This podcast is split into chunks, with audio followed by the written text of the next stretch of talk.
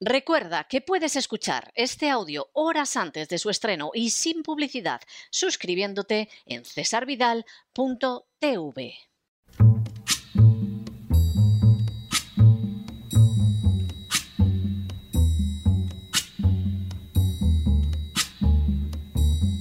La voz con César Vidal desde el exilio. When the night has come and the land is dark and the moon is the only light we'll see. No, I won't be afraid. Oh, I won't be afraid just as long as you stand, stand by me.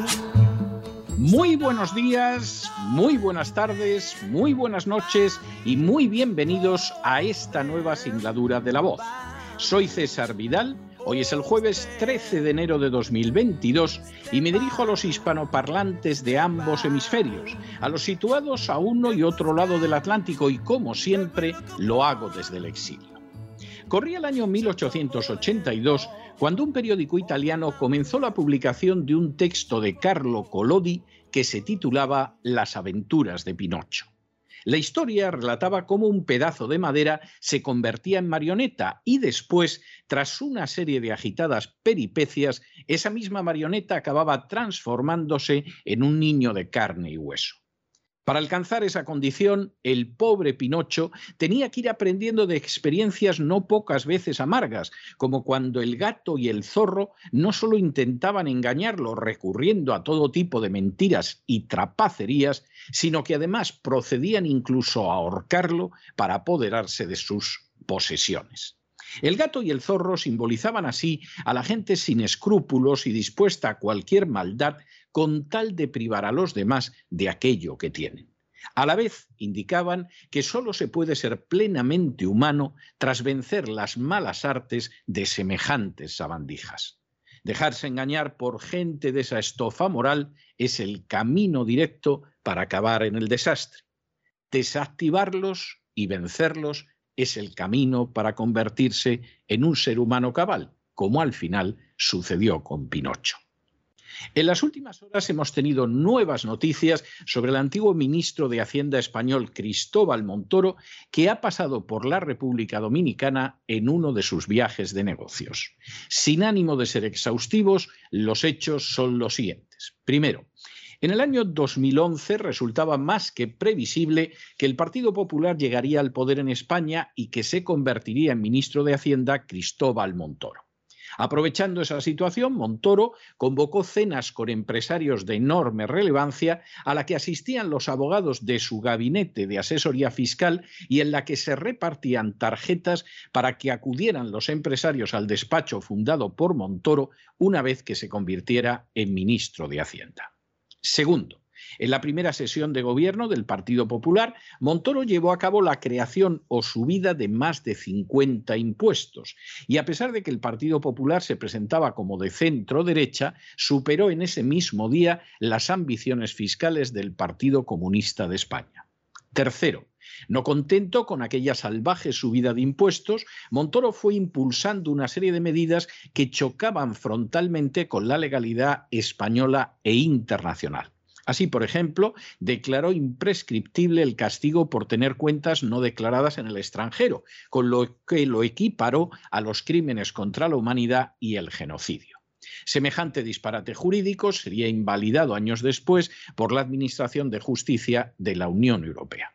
Cuarto, no contento con esas acciones, Montoro decretó la entrega de bonus a los inspectores de la agencia tributaria, una acción que es considerada delito en Estados Unidos y que constituye una clarísima invitación a la prevaricación.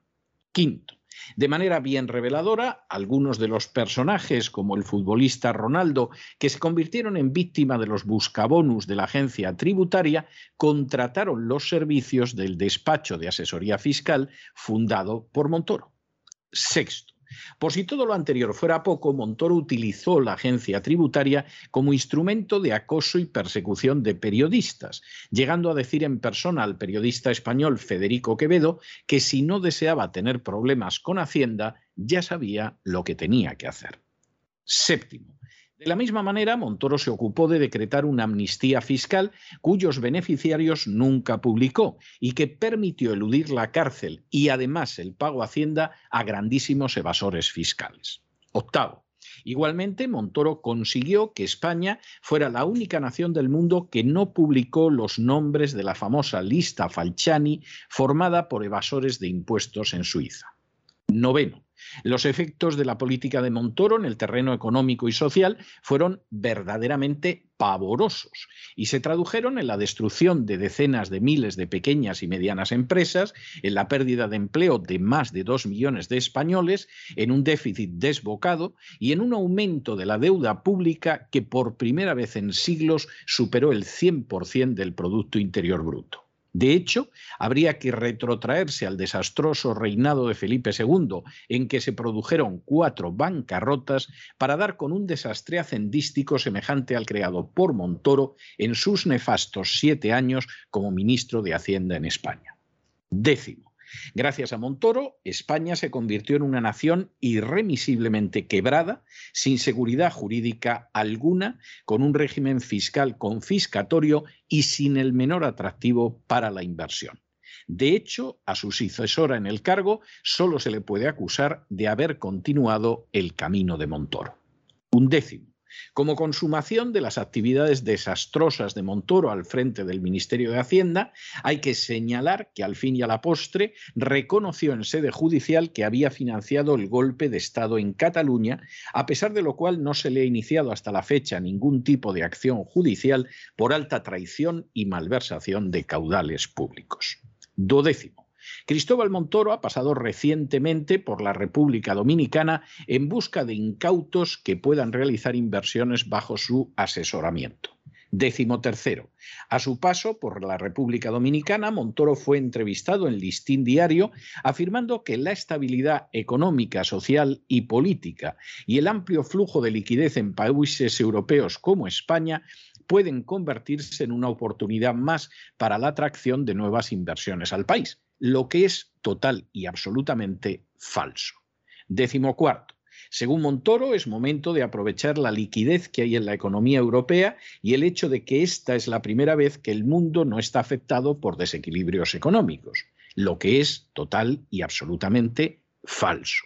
Décimo quinto, Montoro añadió que estamos en la recuperación sin que se haya acabado la pandemia y que España tiene inversiones en el mundo, en Europa y en América Latina, así como lazos importantes que hace 25 años no tenía y que hay que poner en valor, lo que es total y absolutamente falso.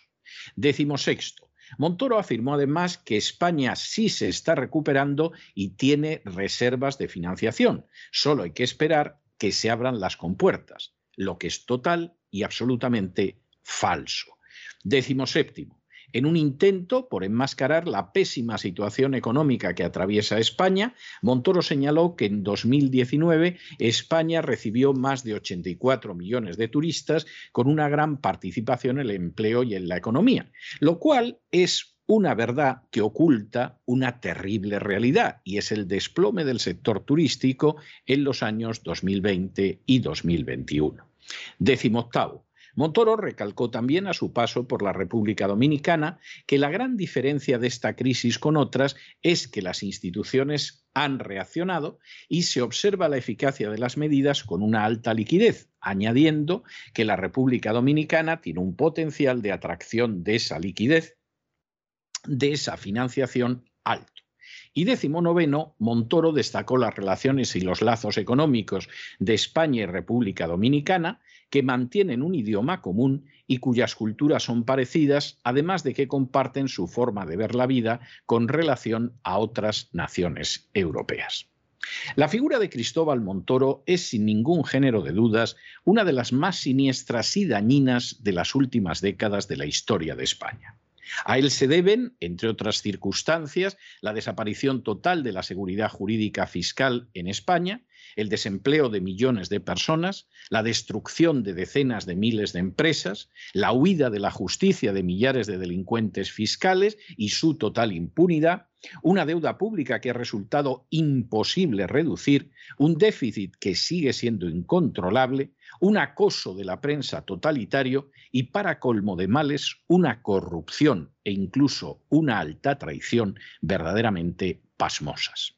En cualquier nación civilizada, Montoro estaría en prisión sin ningún género de dudas. En España se dedica a seguir ejerciendo funciones de conseguidor disfrazadas de inversiones.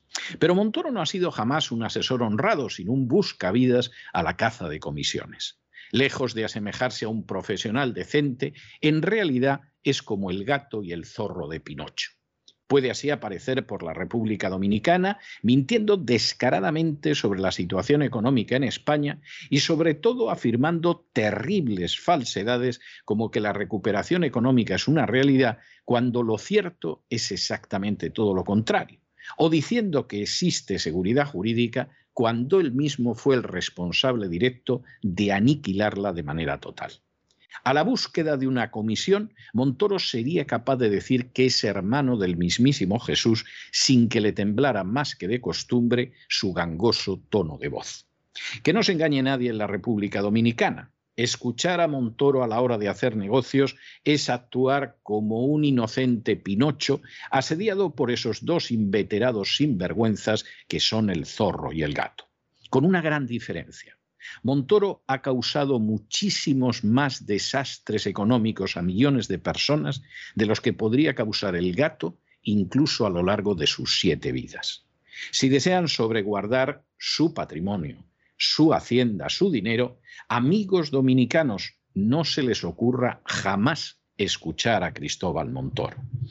Porque primero los mentirá como tiene por costumbre y como ha hecho a su paso por la República Dominicana, y luego intentará lanzar sus inmundas zarpas sobre el dinero de ustedes para quitárselo con el mayor descaro.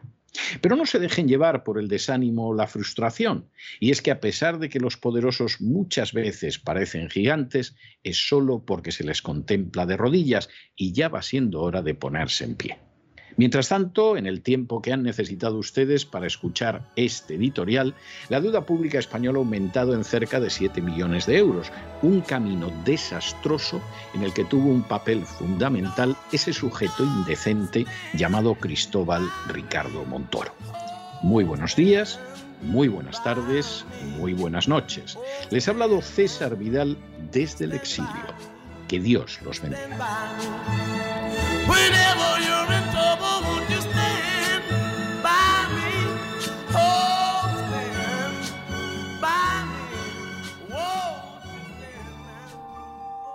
Esta sección está patrocinada por crowdfunding con el siguiente mensaje. Nuestro Señor Jesucristo, el único Dios verdadero, es misericordioso y nuestro Salvador.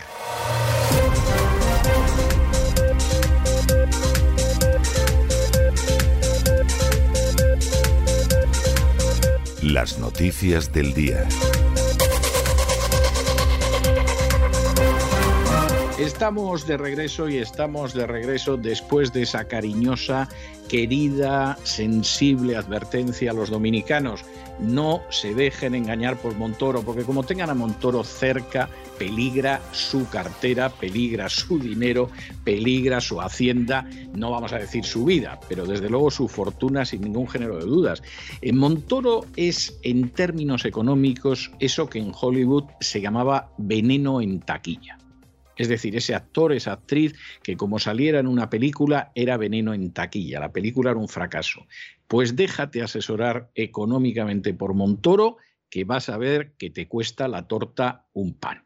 Bueno, piensen ustedes que, por ejemplo, en España, donde actuó de una manera bochornosa, porque el despacho que él había creado se dedicaba a asesorar a multimillonarios sobre los que caían los sicarios de Montoro directamente, bueno, pues hubo gente que aprendió la lección. Por ejemplo, Cristiano Ronaldo. Cayeron sobre él los sicarios, los esbirros de la agencia tributaria sin ninguna razón. Sin ninguna razón.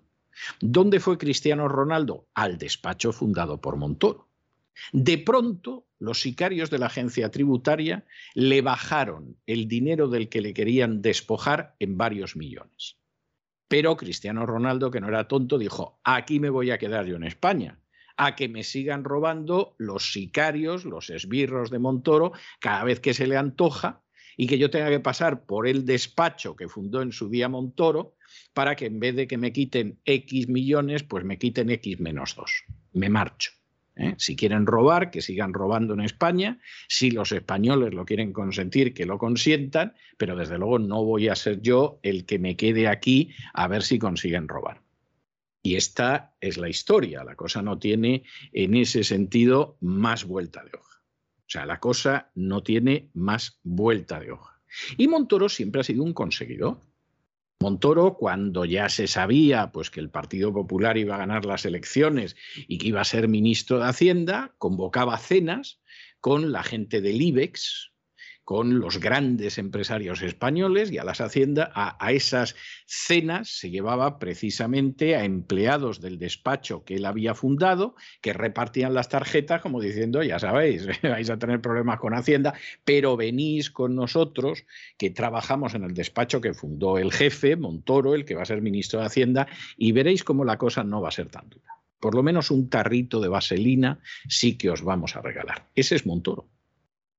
Vamos, hay que ser tonto de capirote, pero tonto, tonto, muy tonto, para dejarse asesorar por un personaje como Montoro. O sea, es que no es nada seguro. Pobres dominicanos, pobre del dominicano, que le hagan caso a Montoro, que de entrada pinta un cuadro de España que es totalmente falso.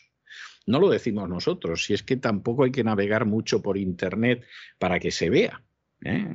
Claro, pueden escuchar ustedes a don Roberto Centeno y a don Lorenzo Ramírez y, cifras y datos y todo lo demás. Lo de España es un desastre. En buena medida empezado por Montoro. ¿eh? Con Montoro hay un antes y un después en el desastre económico español. Pero es que el muy sinvergüenza anda diciendo que eso va viento en popa, que metan ustedes dinero en España, que me den mi comisión, por supuesto, etcétera, etcétera. Ni caso. Ni caso hacerle caso a Montoro es como estar en la camita tranquilo y que de pronto entre el vampiro por la ventana, fla, fla, fla, fla, fla, fla, fla, fla, y ustedes le enseñen más el cuello para que pueda morderme. Vamos, queridos amigos dominicanos, ni un céntimo pongan ustedes al alcance de Montoro. Es un céntimo perdido. Y además en los más inmundos bolsillos que uno se pueda imaginar. Claro, a fin de cuentas, Montoro, pues posiblemente es una de las peores plantas que han surgido en la historia de España en las últimas décadas, no cabe la menor duda. Pocas personas han hecho tantísimo daño a los españoles como Cristóbal Montoro. Esa es la realidad. Pero también hay que reconocer que en España se viven cosas que es que las lees en una novela o las ves en una pantalla dices, pero qué exagerado el guionista. El guionista es un sujeto, vamos, totalmente eh, que ha perdido la cabeza, etc. Fíjense ustedes con la noticia con la que empezamos hoy, nuestro boletín, noticia que además pasa por España. El gobierno vasco que en primer lugar ha conseguido que los terroristas de ETA pasen a las prisiones vascas y que después ha conseguido que las prisiones vascas las administre el gobierno vasco, como pasa en Cataluña, bueno, pues va a facilitar el tercer grado, es decir, salir a la calle limpio de polvo y paja a los asesinos y demás terroristas de ETA mediante cursos de jardinería y artesanía. No crean ustedes que la cosa no tiene eso aquel. Es decir, tú eres un asesino de ETA o eres un terrorista de ETA y ya hemos conseguido que estés en una prisión vasca. Bueno, pues ahora vamos a conseguir que salgas a la calle. ¿Y esto cómo va a ser? Hombre, pues muy sencillo, te apuntas a un cursillo de macramé, te apuntas a un cursillo de cultivo de bonsáis, te apuntas a un cursillo sobre cómo regar las plantas y el tercer grado te lo conseguimos enseguida. O sea, tú no te preocupes y digas, no, que yo no sé si voy, no, no, no sé si voy a poder utilizar las tijeras, pues. ¿Y si no sé utilizar las tijeras y me corto un dedo? Me corto un dedo me corto un huevo. ¿eh? ¿Y entonces qué hago? ¿Eh? No, pues no te preocupes, Pachi, no te preocupes, Chomín, no te preocupes, como quiera que te llames, terrorista mío, que el curso ni lo vas a acabar. O sea, ni, ni, ni, vas a tener que aprender jardinería, ni artesanía, ni nada. Si te vamos a pasar al tercer grado y te ponemos en la calle. Y más bonito que un San Luis. Bueno, pues en un país donde sucede eso y donde hay mil víctimas de ETA en números redondos, y de las víctimas, que son muchísimas más, porque son varios millares, son familias enteras, solo uno fue a por los terroristas de ETA ¿A ustedes les sorprenda que haya un señor que se llama Montoro que vaya paseando tranquilamente por la calle? con guardaespaldas y perros, pero, pero en cualquiera de los casos les sorprende. No, no. No, porque la sociedad española lleva muchísimo, muchísimo, muchísimo tiempo experimentando un proceso de transformación en ovejas, de ovejunización, y de la misma manera que toleran esta inmundicia de que asesinos vayan a la calle porque se apuntan a un cursillo de jardinería y artesanía, pues toleraron que Montoro les robara, les arruinara, les quebrara las empresas, les dejara en la calle, etc. Es triste. ¿eh? Seguramente esta reflexión no se la va a hacer nadie, pero hay que hacerla, porque si no, España no se entiende. En fin, examinamos estas y otras noticias que les afectan de la mano indispensable de María Jesús Alfaya. María Jesús, muy buenas noches. Muy buenas noches, César. Muy buenas noches a los oyentes de la voz. El gobierno vasco, como saben, tiene transferidas las competencias penitenciarias desde el mes de octubre. Ayer presentaba en sociedad a la Agencia de Reinserción Social Euquerac, que se puso en marcha el pasado 1 de enero, una agencia destinada a la reinserción social de los presos de los centros penitenciarios vascos a través de la formación laboral un pasaporte a la libertad, ya que los presos de Tarras podrían alcanzar esta realizando cursos de jardinería o cursos de artesanía, trabajos en el economato o en la biblioteca. En su presentación en rueda de prensa, la consejera de Justicia del Gobierno vasco, Beatriz Artolazábal, se ha referido a la situación de los 84 presos de ETA que a fecha de 1 de enero se encontraban cumpliendo condena en Euskadi y decía que de esos 84 presos, 61 se encuentran en régimen ordinario, mientras que 14 cumplen su pena en régimen abierto y 9 están en libertad condicional. Además, 28 de los reclusos de la desaparecida organización terrorista participan en algún tipo de taller. Como no, la consejera en la rueda de prensa ha vuelto a reclamar el fin de la dispersión de los presos de ETA dado que dice esta política penitenciaria no tiene razón de ser cuando han pasado 10 años del fin de la actividad terrorista de la banda. Bueno, y ya que estamos hablando de la desvergüenza, de la indecencia, de la inmoralidad de Montoro, pues fíjense en la siguiente noticia que no tiene desperdicio. Supongan ustedes que viven en España ¿eh? vamos a suponer, muchos de los oyentes viven en España, efectivamente, hay otros que viven a este lado del Atlántico, mayoritariamente, hay otros que viven en otras partes del mundo, hagan un esfuerzo ahora y piensen que viven en España. ¿eh? Y piensen, Dios no lo quiera, pero piensen que de pronto tienen un accidente de tráfico. Accidente de tráfico que puede ser grave. Se pueden quedar ustedes paralíticos, se pueden quedar ustedes tetraplégicos, se pueden quedar ciegos pueden perder un miembro, pueden incluso morir. Bueno, pues de la indemnización que les corresponda por el accidente de tráfico, la agencia tributaria quiere su parte. Y ustedes dirán, mm, se está usted burlando de nosotros, naturalmente, nos quiere engañar, está gastando una bromita por lo que ha dicho Montoro. No, no, no, no, no, no, es así. Es así.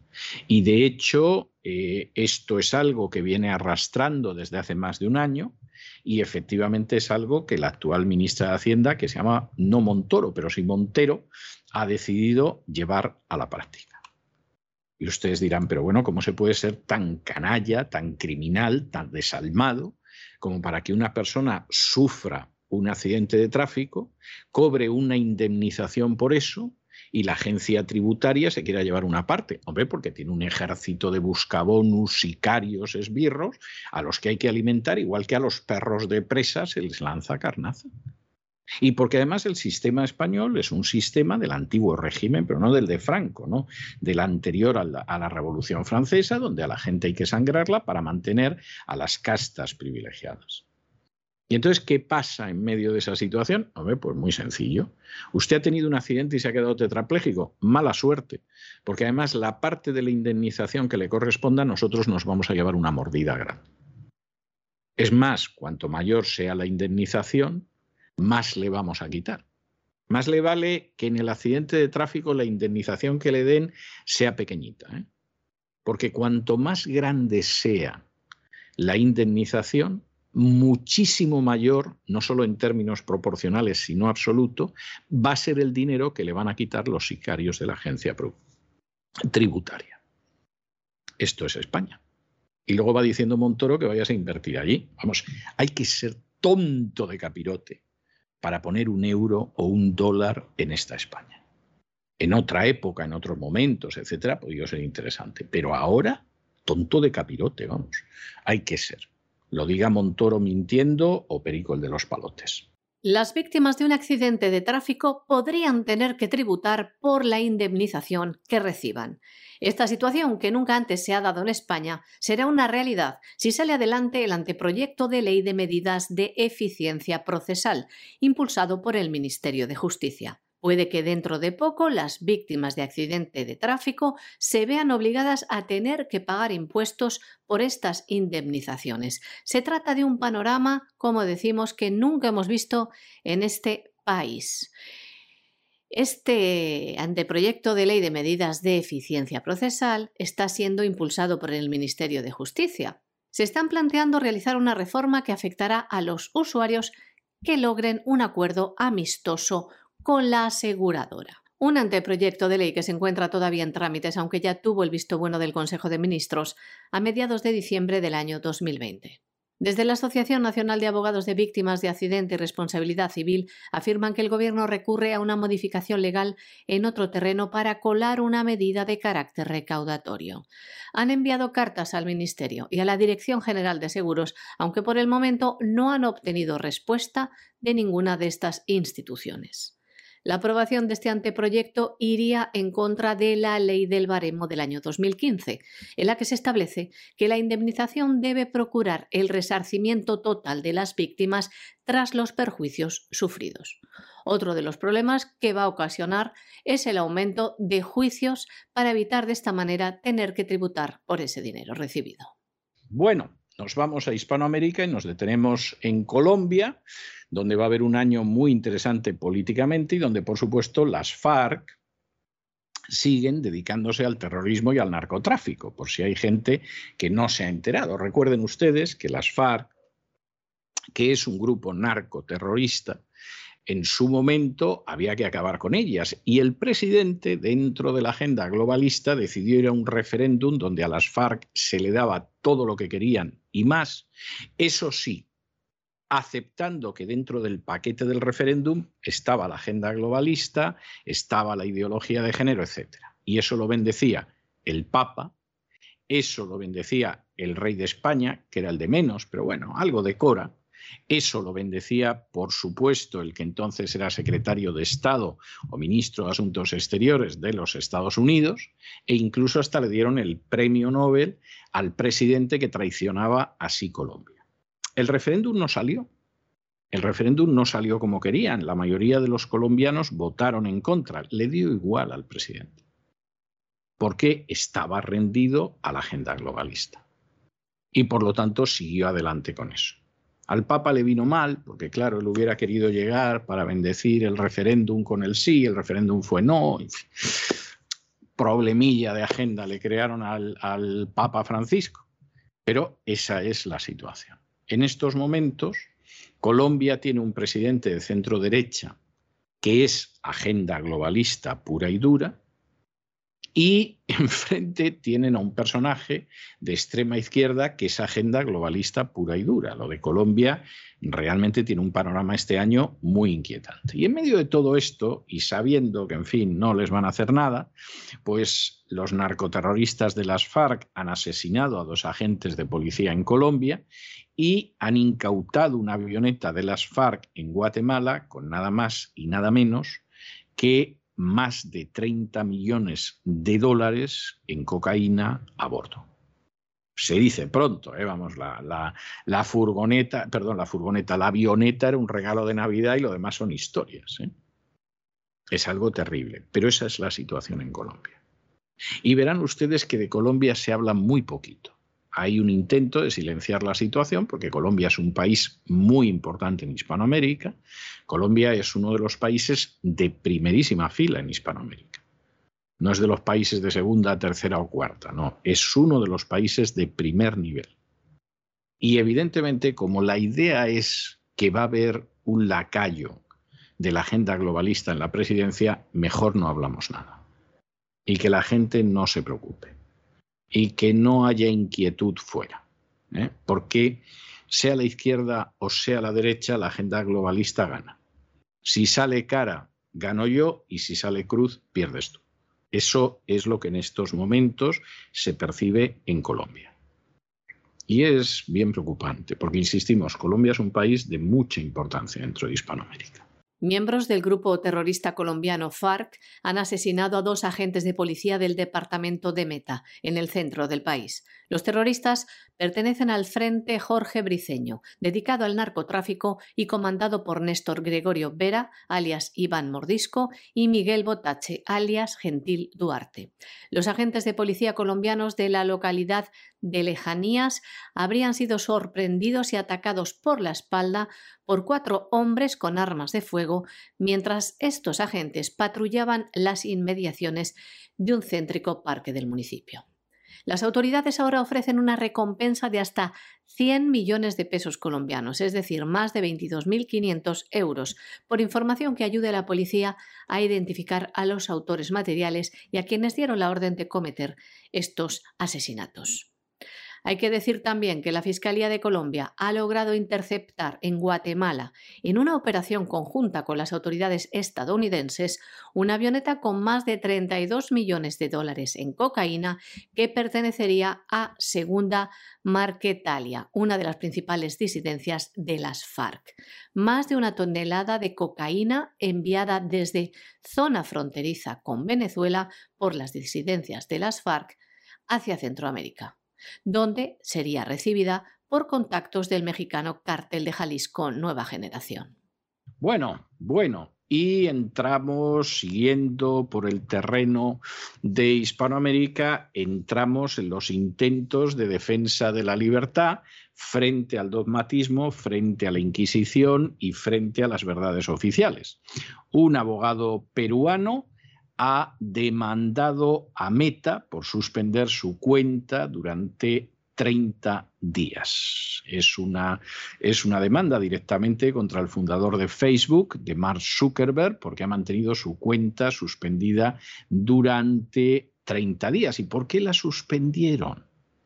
Pues porque se le ocurrió dar una versión de lo que era el coronavirus, que es posible que esté equivocadísima, pero que en cualquiera de los casos no era la versión oficial, no le gustaba Zuckerberg y lo ha censurado en su momento y la justicia peruana ha admitido a trámite esta situación.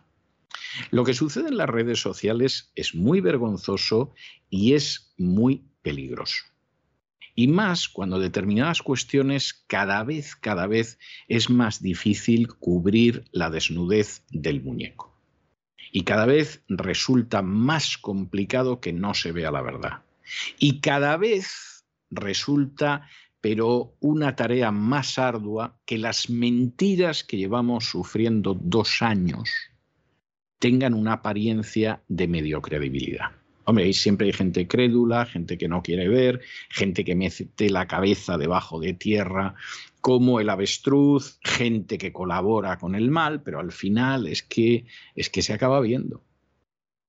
Y claro, la censura eh, no funciona, si puede ser total, si no hay alternativas, pero, pero esto no es tan fácil.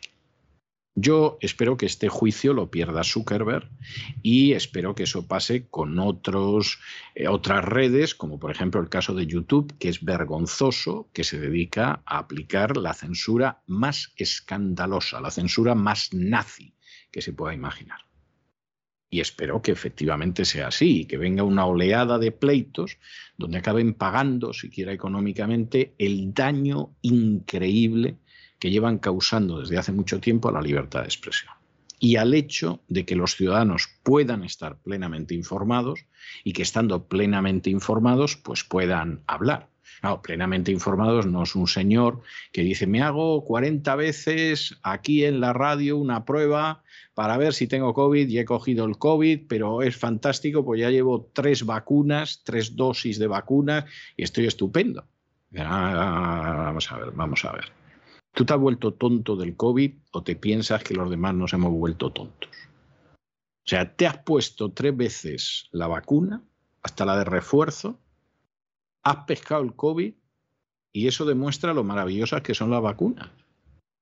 Yo, no sé, no sé, o sea, o la gente se está atontando a pasos agigantados o, realmente hay, cosas que ya se escapan a la razón, o a veces que se cobra un salario en radio, en televisión, en prensa, hombre, que está muy bien. ¿eh? Y entonces ese es un factor no desdeñable. Claro, no es para creer nada a esa persona, ha perdido toda credibilidad, pero hombre, económicamente está muy bien, ¿eh? muy, muy decoroso, muy moñoño. Una jueza peruana acaba de admitir a trámite una demanda de un abogado contra el fundador de Facebook, Mark Zuckerberg, por suspender su cuenta durante 30 días. El abogado había escrito en esta red social que el COVID-19 había sido creado en un laboratorio de China para dañar las economías del mundo. El motivo de la censura, según la política de Meta, difundir una información sin confirmar. La magistrada Lila Fuentes del Cuarto Juzgado Civil de la Corte Superior de Justicia de Piura, región del norte de Perú, citó al abogado demandante Juan Mejía y a Zuckerberg para una audiencia por teleconferencia el próximo 17 de junio a través de la plataforma Google Meet, competencia directa de Meta. Mejía, este abogado, sostiene en su demanda que su derecho a la libertad de expresión fue vulnerado cuando Facebook le dejó sin poder interactuar durante un mes en esta red social por haber infringido sus normas. Ahora reclama la antigua Facebook, ahora Meta, una indemnización de 300.000 dólares. Bueno, y ahora agárrense a esta noticia primera de internacional porque no tiene desperdicio. ¿eh? No tiene desperdicio. Los reguladores de sanidad de la Unión Europea la Unión Europea, que debe ser el territorio del mundo donde más han vacunado a la gente, donde las restricciones son más salvajes, tienes que irte a Hispanoamérica para encontrarte algo parecido. Esos reguladores admiten ahora que las vacunas de refuerzo del el coronavirus podrían afectar al sistema inmune de tal manera que el organismo no responda. Se lo vuelvo a decir porque seguramente algunos de ustedes se habrán quedado con la boca abierta como diciendo no he podido escuchar lo que acabo de escuchar. ¿Qué dicen los reguladores de la Unión Europea? Pues que si usted se pone vacunas de refuerzo frecuente contra el coronavirus, su sistema inmunológico deja de funcionar. Ah, bueno, pues esto es fantástico, porque ya sabemos que hay gente que se pone tres vacunas y coge de todas formas el coronavirus y encima me dice usted que mi sistema inmunológico se deprime y por lo tanto, en vez de defenderme contra Dios sabe qué, me puedo encontrar totalmente en pelota, que diría Cervantes, frente a la llegada de una enfermedad. Sí, señor, exactamente, esa es la cuestión. Y esto no lo dice de pronto un catedrático de medicina en Israel y que cuenta la historia. Esto no te lo dicen las decenas de miles de médicos y profesionales de la sanidad que firmaron una declaración que por supuesto los medios no se hicieron eco de ella, etcétera. No, esto te lo dicen los reguladores de la Unión Europea encargados de esto. Ojo con las vacunas estas con eh, seguir poniéndose vacunas que su sistema inmunológico se puede quedar reducido a la nada. Bueno, ¿y esto cómo, cómo lo encajamos?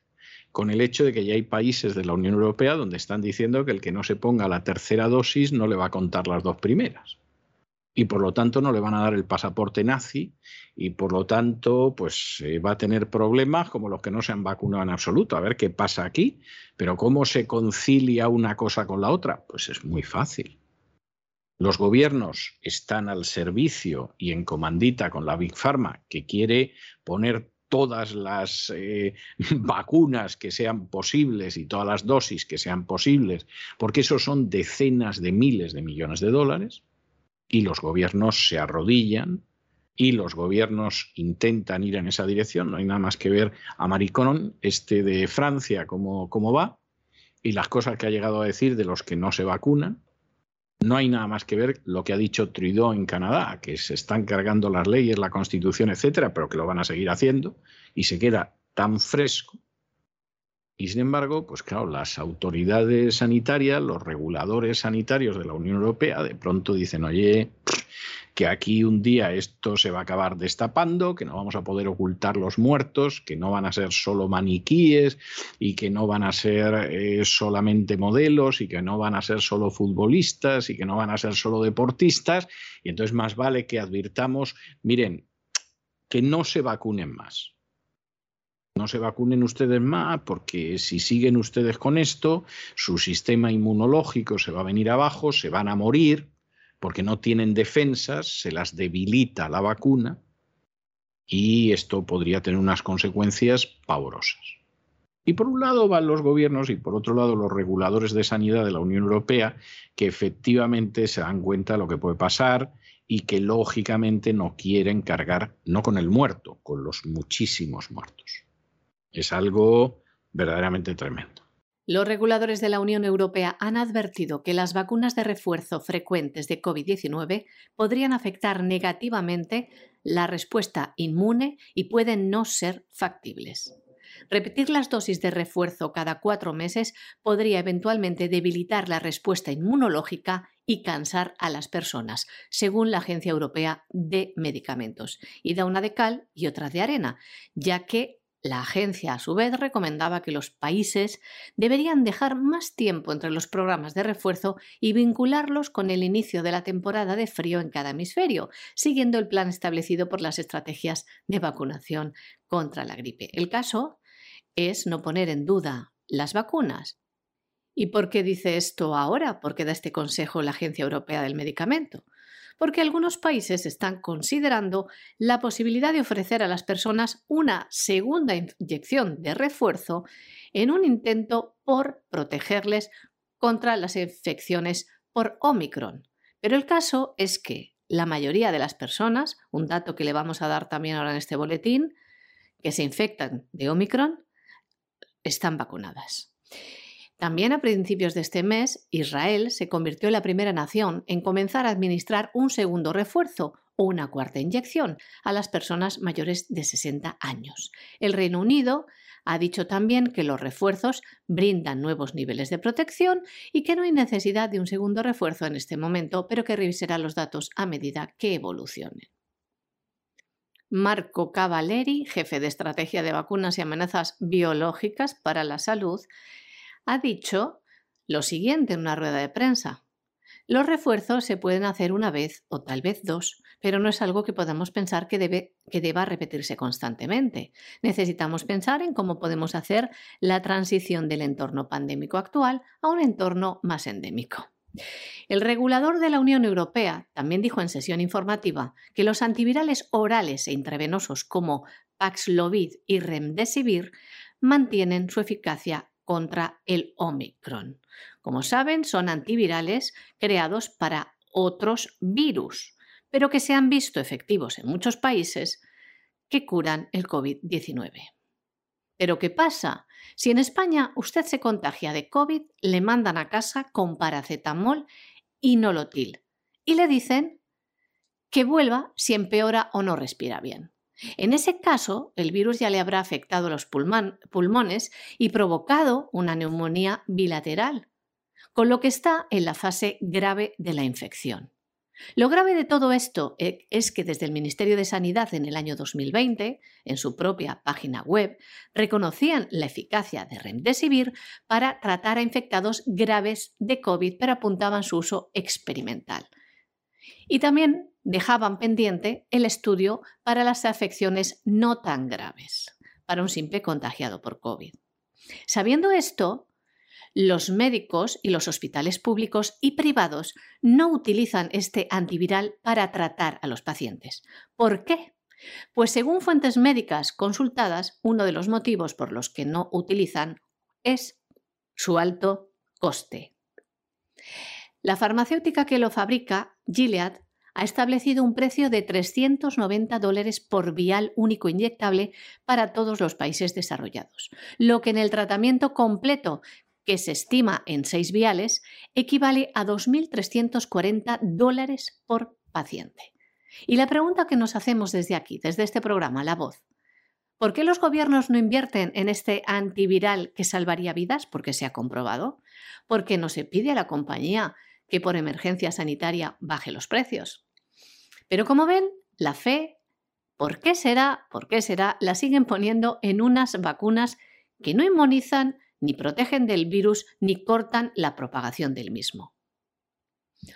O que ponen la fe también. Dejan en manos de los mismos laboratorios, de las vacunas, la producción del supuesto medicamento contra el COVID que está a punto de salir al mercado, medicamentos como el de Pfizer. Y seguimos preguntándonos, ¿por qué no se utilizan los antivirales Remdesivir o Ivermectina, que han salvado incluso a infectados por COVID que habían sido desahuciados? ¿Dónde está el interés? Creo que es claro. Pues por cosas como estas, señores, la Agencia Europea del Medicamento ha dicho, a Tencabos, que en abril es lo más pronto que podría aprobar una nueva vacuna dirigida a una variante específica, ya que dicen el proceso de producción de las vacunas lleva entre 3 y 4 meses. Algunos de los fabricantes de vacunas más grandes del mundo también han dicho que están buscando producir vacunas que puedan apuntar a nuevas variantes. Señores, el juego continúa. La ruleta rusa continúa. Les comentábamos en la última noticia, que es una noticia terrible, que los reguladores de sanidad de la Unión Europea han dicho, ah, no se vacunen ustedes más, el sistema inmunológico se viene abajo y esto puede tener unas consecuencias terribles. Pero claro, eso lo dicen los reguladores de sanidad de la Unión Europea porque no se quieren pillar los dedos, porque saben que en un momento determinado, como aquí haya gente que se siente en el banquillo, ellos van a ir de los primeros, no los políticos. Pero los políticos están en otra historia. Por ejemplo, en Alemania se están planteando cerrar Telegram por la sencilla razón de que Telegram da muchas noticias contrarias a las vacunas.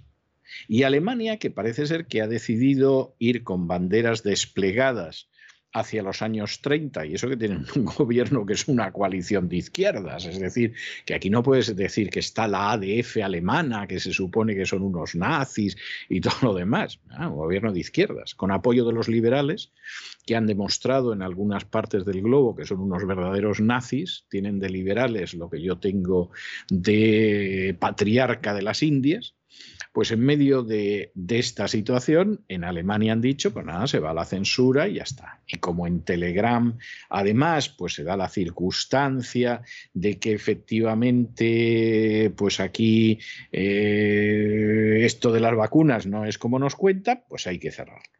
Claro, eh, parece ser que lo que ha hecho que se encendiera la hoguera ha sido una noticia de la, en referida a los contagiados en Alemania que mostraba que en la última semana del año 21 el 96% de los contagiados, se dice pronto el 96, tenía dos dosis de vacuna.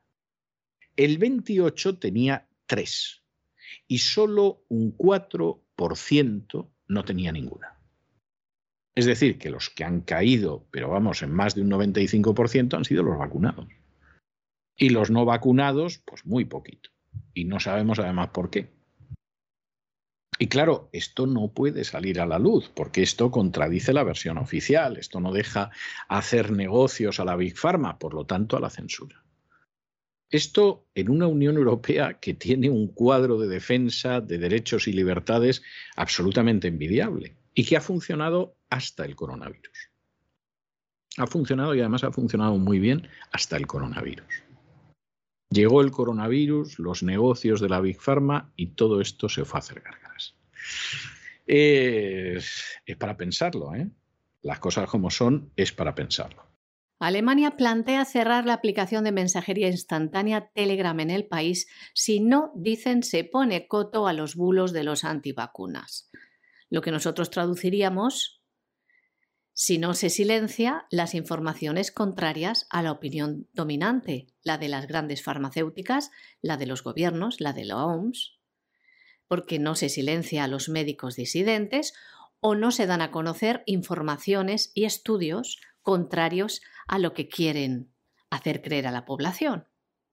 A lo mejor no quieren que los ciudadanos compartan y conozcan noticias como estas, ya que después de la totalitaria imposición de las vacunas por parte del gobierno alemán, un estudio informa que el 96% de los contagiados en la última semana del año 2021 estaban vacunados por lo menos de dos vacunas. El 28% de los contagiados infectados con el COVID tenían puestas tres vacunas y solo el 4% de los infectados no tenía ninguna vacuna puesta. Son datos oficiales, no oficiosos, oficiales. La ministra del Interior, Nancy Faser, afirma que Telegram sigue violando la ley alemana ya que la legislación obliga a las compañías a vigilar el contenido de sus plataformas, limitando discursos de odio como pueden ser las amenazas de muerte, porque dicen que hay algunos políticos que han tenido amenazas de muerte a través de estas redes sociales.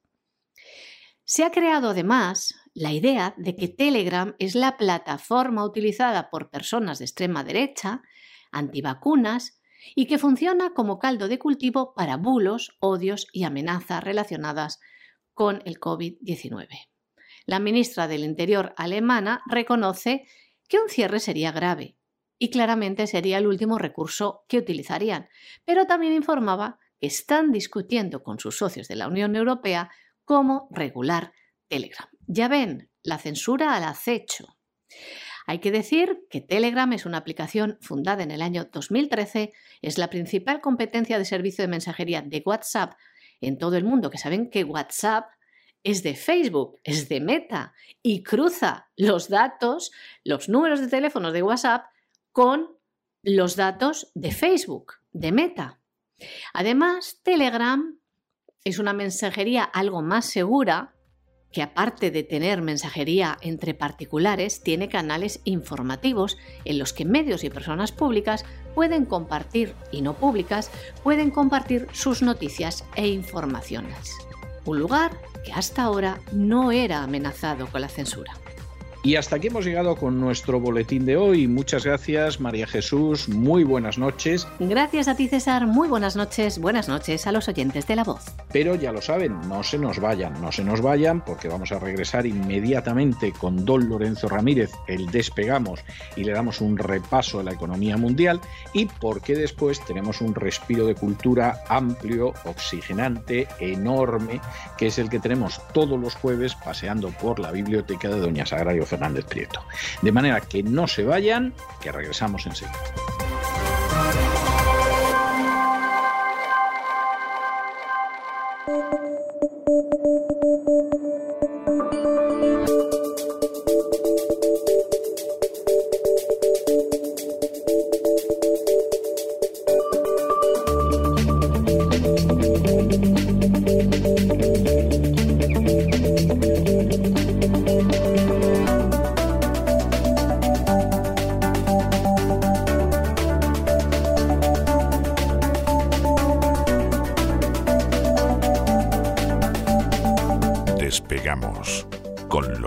Ramírez. Corremos raudos y veloces hacia nuestro avión, atravesamos el umbral, nos tiramos en plancha sobre los asientos, nos abrochamos los cinturones, despegamos y nos vamos elevando por los aires hasta alcanzar nuestra altura y nuestra velocidad de crucero Oiga, qué sombrero de charro mexicano más bonito lleva, lleva usted hoy, don Lorenzo. No sé si va, va usted a bailar un zapateado luego aquí, o sea, algo de este tipo, pero vamos, le queda a usted el sombrero mejor que al coyote. O sea, es que le queda de maravilla. ¿Por dónde vamos a ir hoy? Estamos aquí preparados. Me lo malicio, me lo malicio. Muy buenas noches. No vamos a echar unos tragos porque estamos trabajando y no vamos a echar unos tragos, pero vamos a ir a. Hoy vamos a asistir a una pelea de gallos. ¿Ha asistido usted alguna vez a una pelea de estas? Jamás, eh, jamás. jamás. Es más, me, da, me da hasta de entera pensarlo, fíjese. Aves finas de combate, se, se, les llama. No sé si. Yo no sabía si usted había asistido. El ministro de Consumo español, eh, Alberto Garzón, seguramente no. Eh, porque, bueno, supongo que, claro, si no nos los podemos comer, verles pelear, muchísimo menos, ¿no? La verdad es que es tremendo lo que está pasando en México en el ámbito financiero y además que tiene españoles como protagonistas, don César. Eh, hoy, la verdad, completamos los despegamos, versión extendida de esta primera semana de la voz. A ver si hoy no me paso porque estamos haciendo unos vuelos que la verdad acabo como el... Bueno, hay gente que pide más, ¿eh? O sea, hay gente que le parece corto y dice, debería ser más largo. Y sí, hombre, claro, le podemos dedicar cinco horas todos los días y materia no falta, pero, pero vamos, no, no, lo, que no puede ser, no puede ser y además es imposible, que decía el torero. Además que al final se cansan de mí, pasa como en mi casa, que yo en mi casa ya no hablo, porque como estoy todo el rato hablando en el micrófono, pues yo luego voy por la casa como un zombie, ¿no? No me pongo la mascarilla dentro como quiere el consejero de Sanidad andaluz el señor Aguirre, que quería que lleváramos las mascarillas puestas. Supongo a lo mejor, no sé, eh, tiene familia poco agraciada y a él le compensa, pero en mi casa vamos sin mascarilla, ¿no? Bueno, comenzamos la semana eh, contando muchas cosas, avanzando lo que iba a pasar en 2022. Hemos ido hablando de energía, hemos hablado incluso de Villarejo, hemos hablado de empresarios y hoy vamos a empezar comentando algunas cosas sobre el sector bancario minorista, que creo que es el único relevante que no hemos tocado en profundidad en los últimos días, en esta especie de aperitivo anual eh, en el que hemos hablado bueno, pues sobre bancos centrales, mollar donde los haya, fondos de inversión, esa inflación que sigue protagonizando portadas y abriendo informativos. Usted ayer, cuando empezábamos, ya estaba viendo las últimas noticias que hablaban de esa inflación en Estados Unidos del 7%. Esta mañana han salido precios mayoristas y en precios mayoristas la inflación es del 10 del 9,7%, pues, para ser más exactos. En fin, ¿qué quiere que le diga? Es, es como mínimo, como mínimo muy inquietante. ¿eh? Eso es el doble dígito. Eh, cuando dicen, no, doble dígito, ¿qué es esto del doble dígito? Que yo lo dije el lunes, no lo expliqué. El doble dígito es cuando pasa de 10, cuando ya son dos números, llega uno 9, 10, pues ya eso es doble dígito, un 1 y un 0. A partir de ahí, 11, 12, 13. Esto se puso muy de moda, sobre todo en el periodismo financiero español, eh, cuando nos decían nuestros queridos eh, banqueros, siempre queridos entre comillas, que iban a obtener un beneficio de doble dígito, ¿no? Y todo el mundo decía, bueno, ¿cómo que doble dígito, no? Vais a, tener una tasa de crecimiento, perdón, de beneficio de doble dígito, eso es mucho, ¿no? Pero ahora lo que tenemos es una inflación galopante y vamos a hablar de la banca minorista, como digo, más concretamente del Banco Santander, don César, que está dispuesto a desembarcar en México, bueno, ya está, pero hacerse con el control en México, por ahí lo de, lo de las peleas de gallos, ¿no? Como parte de esa ofensiva comercial que ha lanzado para hacerse con más clientes tanto al norte como al sur del Río Grande. Yo creo que le persigue a Ana Botín a usted, don César. lo dudo, lo dudo.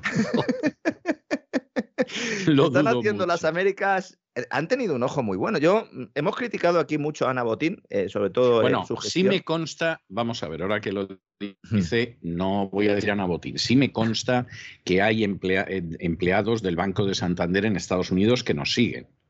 Ah, sí, eso no, lo sabía, eso no, lo sabía. Yo eso, no, yo eso sí se lo puedo decir, se lo puedo decir porque me lo han dicho.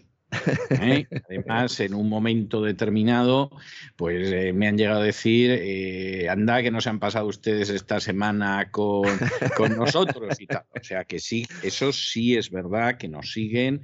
Yo creo que eso no tiene más, más vuelta de hoja. ¿eh? Bueno, pues eh, básicamente lo que ha hecho mm, Ana Botín, eh, yo creo que destacable, insisto, yo he criticado mucho su gestión, pero yo creo que la apuesta por Estados Unidos era vital. Justo cuando ha salido BBVA es cuando Santander ha puesto más carne en el asador. Y yo creo que es un acierto porque por ahí van a venir los ingresos, especialmente ahora que hay una subida de tipo de interés. Es que es importante posicionarse en la primera economía del mundo, la todavía primera economía del mundo, que tiene la divisa de referencia, la divisa de reserva y además que va a empezar a subir tipo de interés, ¿no? Y es evidente que hay que hacer negocio y además a Ana Botín pues tiene muchas muy buenas relaciones con el establishment. Eh, iba a decir el norteamericano, en general el globalista, ¿no? Y además, bueno, pues se lleva bien con Larry Fink de BlackRock, que todo esto es importante, ¿no? Bueno, como todos nuestros oyentes sabrán, especialmente los que viven en el continente americano, en México el primer banco es propiedad de BBVA a través de la marca Bancomer, una entidad que aporta jugosos beneficios al grupo español. De hecho, es una de sus principales fuentes de ingresos y según datos, está mirando el tercer trimestre de 2021, porque todavía no se han publicado las cuentas anuales de los bancos, en México aporta el 44% del beneficio de BBVA. ¿eh? O sea, podríamos no decir. Es, no es, ninguna tontería. ¿eh? es que eh, podríamos decir, si España eh, aporta el 29%, en Turquía un 14%, a pesar de todo el jaleo que tiene ahí montado Erdogan, podríamos decir que BBVA fundamentalmente ahora mismo es un, banco, es un banco mexicano. Muy fuerte esto que estamos diciendo. Sí, sí, sí, es cierto, es cierto. Yo entiendo que esto en, en el barrio de Neguri, pues gustará poco, pero básicamente es un banco mexicano. ¿no? Santander ahora mismo tiene una oportunidad para enfrentarse a BBVA en México, después de que el gigante estadounidense Citigroup, rebautizado como Citi, supongo que para eh, que la gente no les identifique, ¿no? Con uno de los múltiples bancos que tuvieron problemas en, la pasada crisis financiera, muchos de ellos han aprovechado y han cambiado el nombre, en este caso tampoco se han, se han roto mucho la cabeza, ¿no? De Citigroup a Citi, la verdad es que hay poca distancia. entonces, ¿qué van a hacer? Van a desprenderse de la filial eh, en México, en banca minorista, y bueno, pues ya han comenzado los movimientos para hacerse con el negocio. Hay un multimillonario mexicano que se llama Ricardo Salinas, que directamente se ha puesto en sus redes sociales que igual lo compra él, ¿no? Con lo cual, bueno, pues ha aumentado aún más ese avispero. Pero Reuters y Bloomberg, las principales eh, agencias de información internacionales, junto con Associated Press y, y alguna más, pues está hablando ya de una pugna entre BBVA y Santander, ya que se da por hecho que el banco que presida Nabotín y que tan buenas conexiones, como digo, tiene con la élite, puede aprovechar esta desinversión del grupo financiero estadounidense para, mm, más que poner la pica en México, para, para darle los morros directamente a BBVA, ¿no? Claro, BBVA también va a intentar hacerse con este negocio para que no se lo lleve otro. Claro, BBVA está ahora mismo como para, ¿eh? como para hacer experimentos después de todo el jaleo en Turquía, ¿no? Pero la verdad es que BBVA podría pujar también por esta red bancaria, que para los que nos estén no lo sabían, me estoy refiriendo en todo, en todo caso a Banamex, que es el nombre con el que operaba Citi en México. ¿no? Con lo cual, pues si consiguiera BBVA Banamex, pues aquí ya sí que sería el amo señor del sector financiero de México. Y podría hacerlo ¿cómo? Pues destinando una parte del exceso de capital que todavía le quedaría de la venta de Compass, la antigua filial en Estados Unidos, que aquí además adelantamos, yo creo que lo hicimos tres o cuatro días antes de que se produjera la operación, esa, esa venta. ¿no? Buena parte de ese capital ¿eh? está asignado a la compra del 50% de Garanti, eh, la locura ¿no? que está cometiendo BBVA, impulsada por su consejero delegado, el señor Onur Kent, que es un hombre puesto por Erdogan y que goza pues, de la más absoluta oposición por parte de los reguladores del Banco Central Europeo, todo hay que decirlo, pero ¿eh? lo que dice Carlos Torres, el presidente del banco, todavía presidente del banco, vamos a ver qué pasa también con el caso Villarejo, pues lo que plantea él es que hay exceso de capital y que pueden hacer más compras. Se ha especulado con la posibilidad de que BBVA pudiera retomar la integración con el Banco Sabadell, no descartemos, porque el Sabadell sigue ahí moviéndose en terreno de nadie. A mí me sorprendió gratamente. Yo dije hace mucho, para, para toda la gente que dice que siempre acierto, no.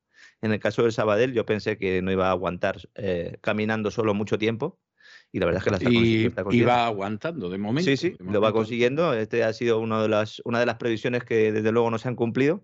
Pero bueno, está ahí en la terna y tarde o temprano tendrá que dar un paso porque no van a quedar bancos medianos en Europa, ni bancos pequeños. Solo van a quedar grandes entidades financieras. ¿no? El Banco Central Europeo dice que entre 3, 4 y 5 bancos en toda Europa. Es decir, yo creo que con eso ya todo el mundo se hace una idea. ¿no? Y ahora, pues se abre este frente en México. ¿no? Cuidado, porque tanto el mercado como el Banco Central Europeo creen que BBVA está jugando con fuego, evidentemente, porque está destinando capital a adquisiciones en países emergentes que tienen una elevada exposición al riesgo, ¿no?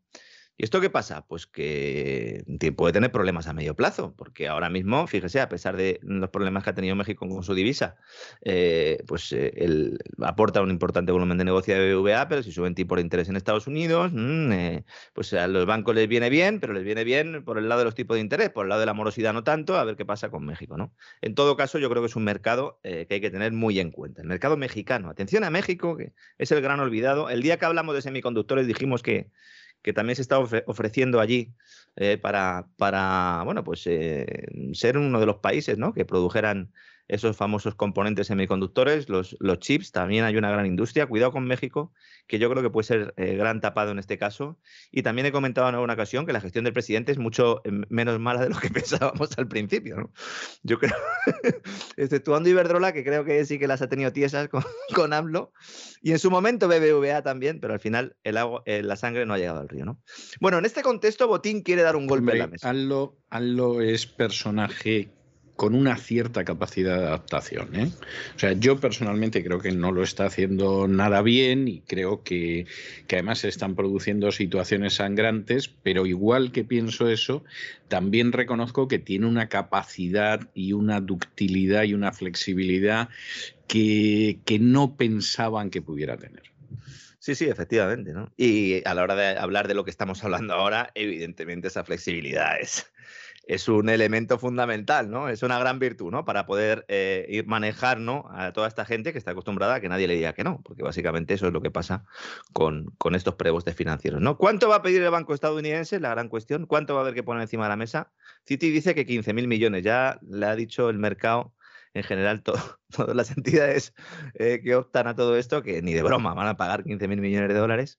Se está hablando de cantidades en el entorno entre los 6.000 y los 12.000 eh, millones, aunque Bank of America sí cree que puede ascender a 15.500 millones, ya veremos, ¿no? De dólares. No sé si he dicho de euros o de dólares, pero de dólares. No estamos hablando para la gente que está en México, para la gente que pueda tener familiares ahí, eh, estamos hablando de tarjetas, nóminas, cuentas, hipotecas, créditos al consumo, lo que es la banca minorista, el banco de toda la vida. ¿no?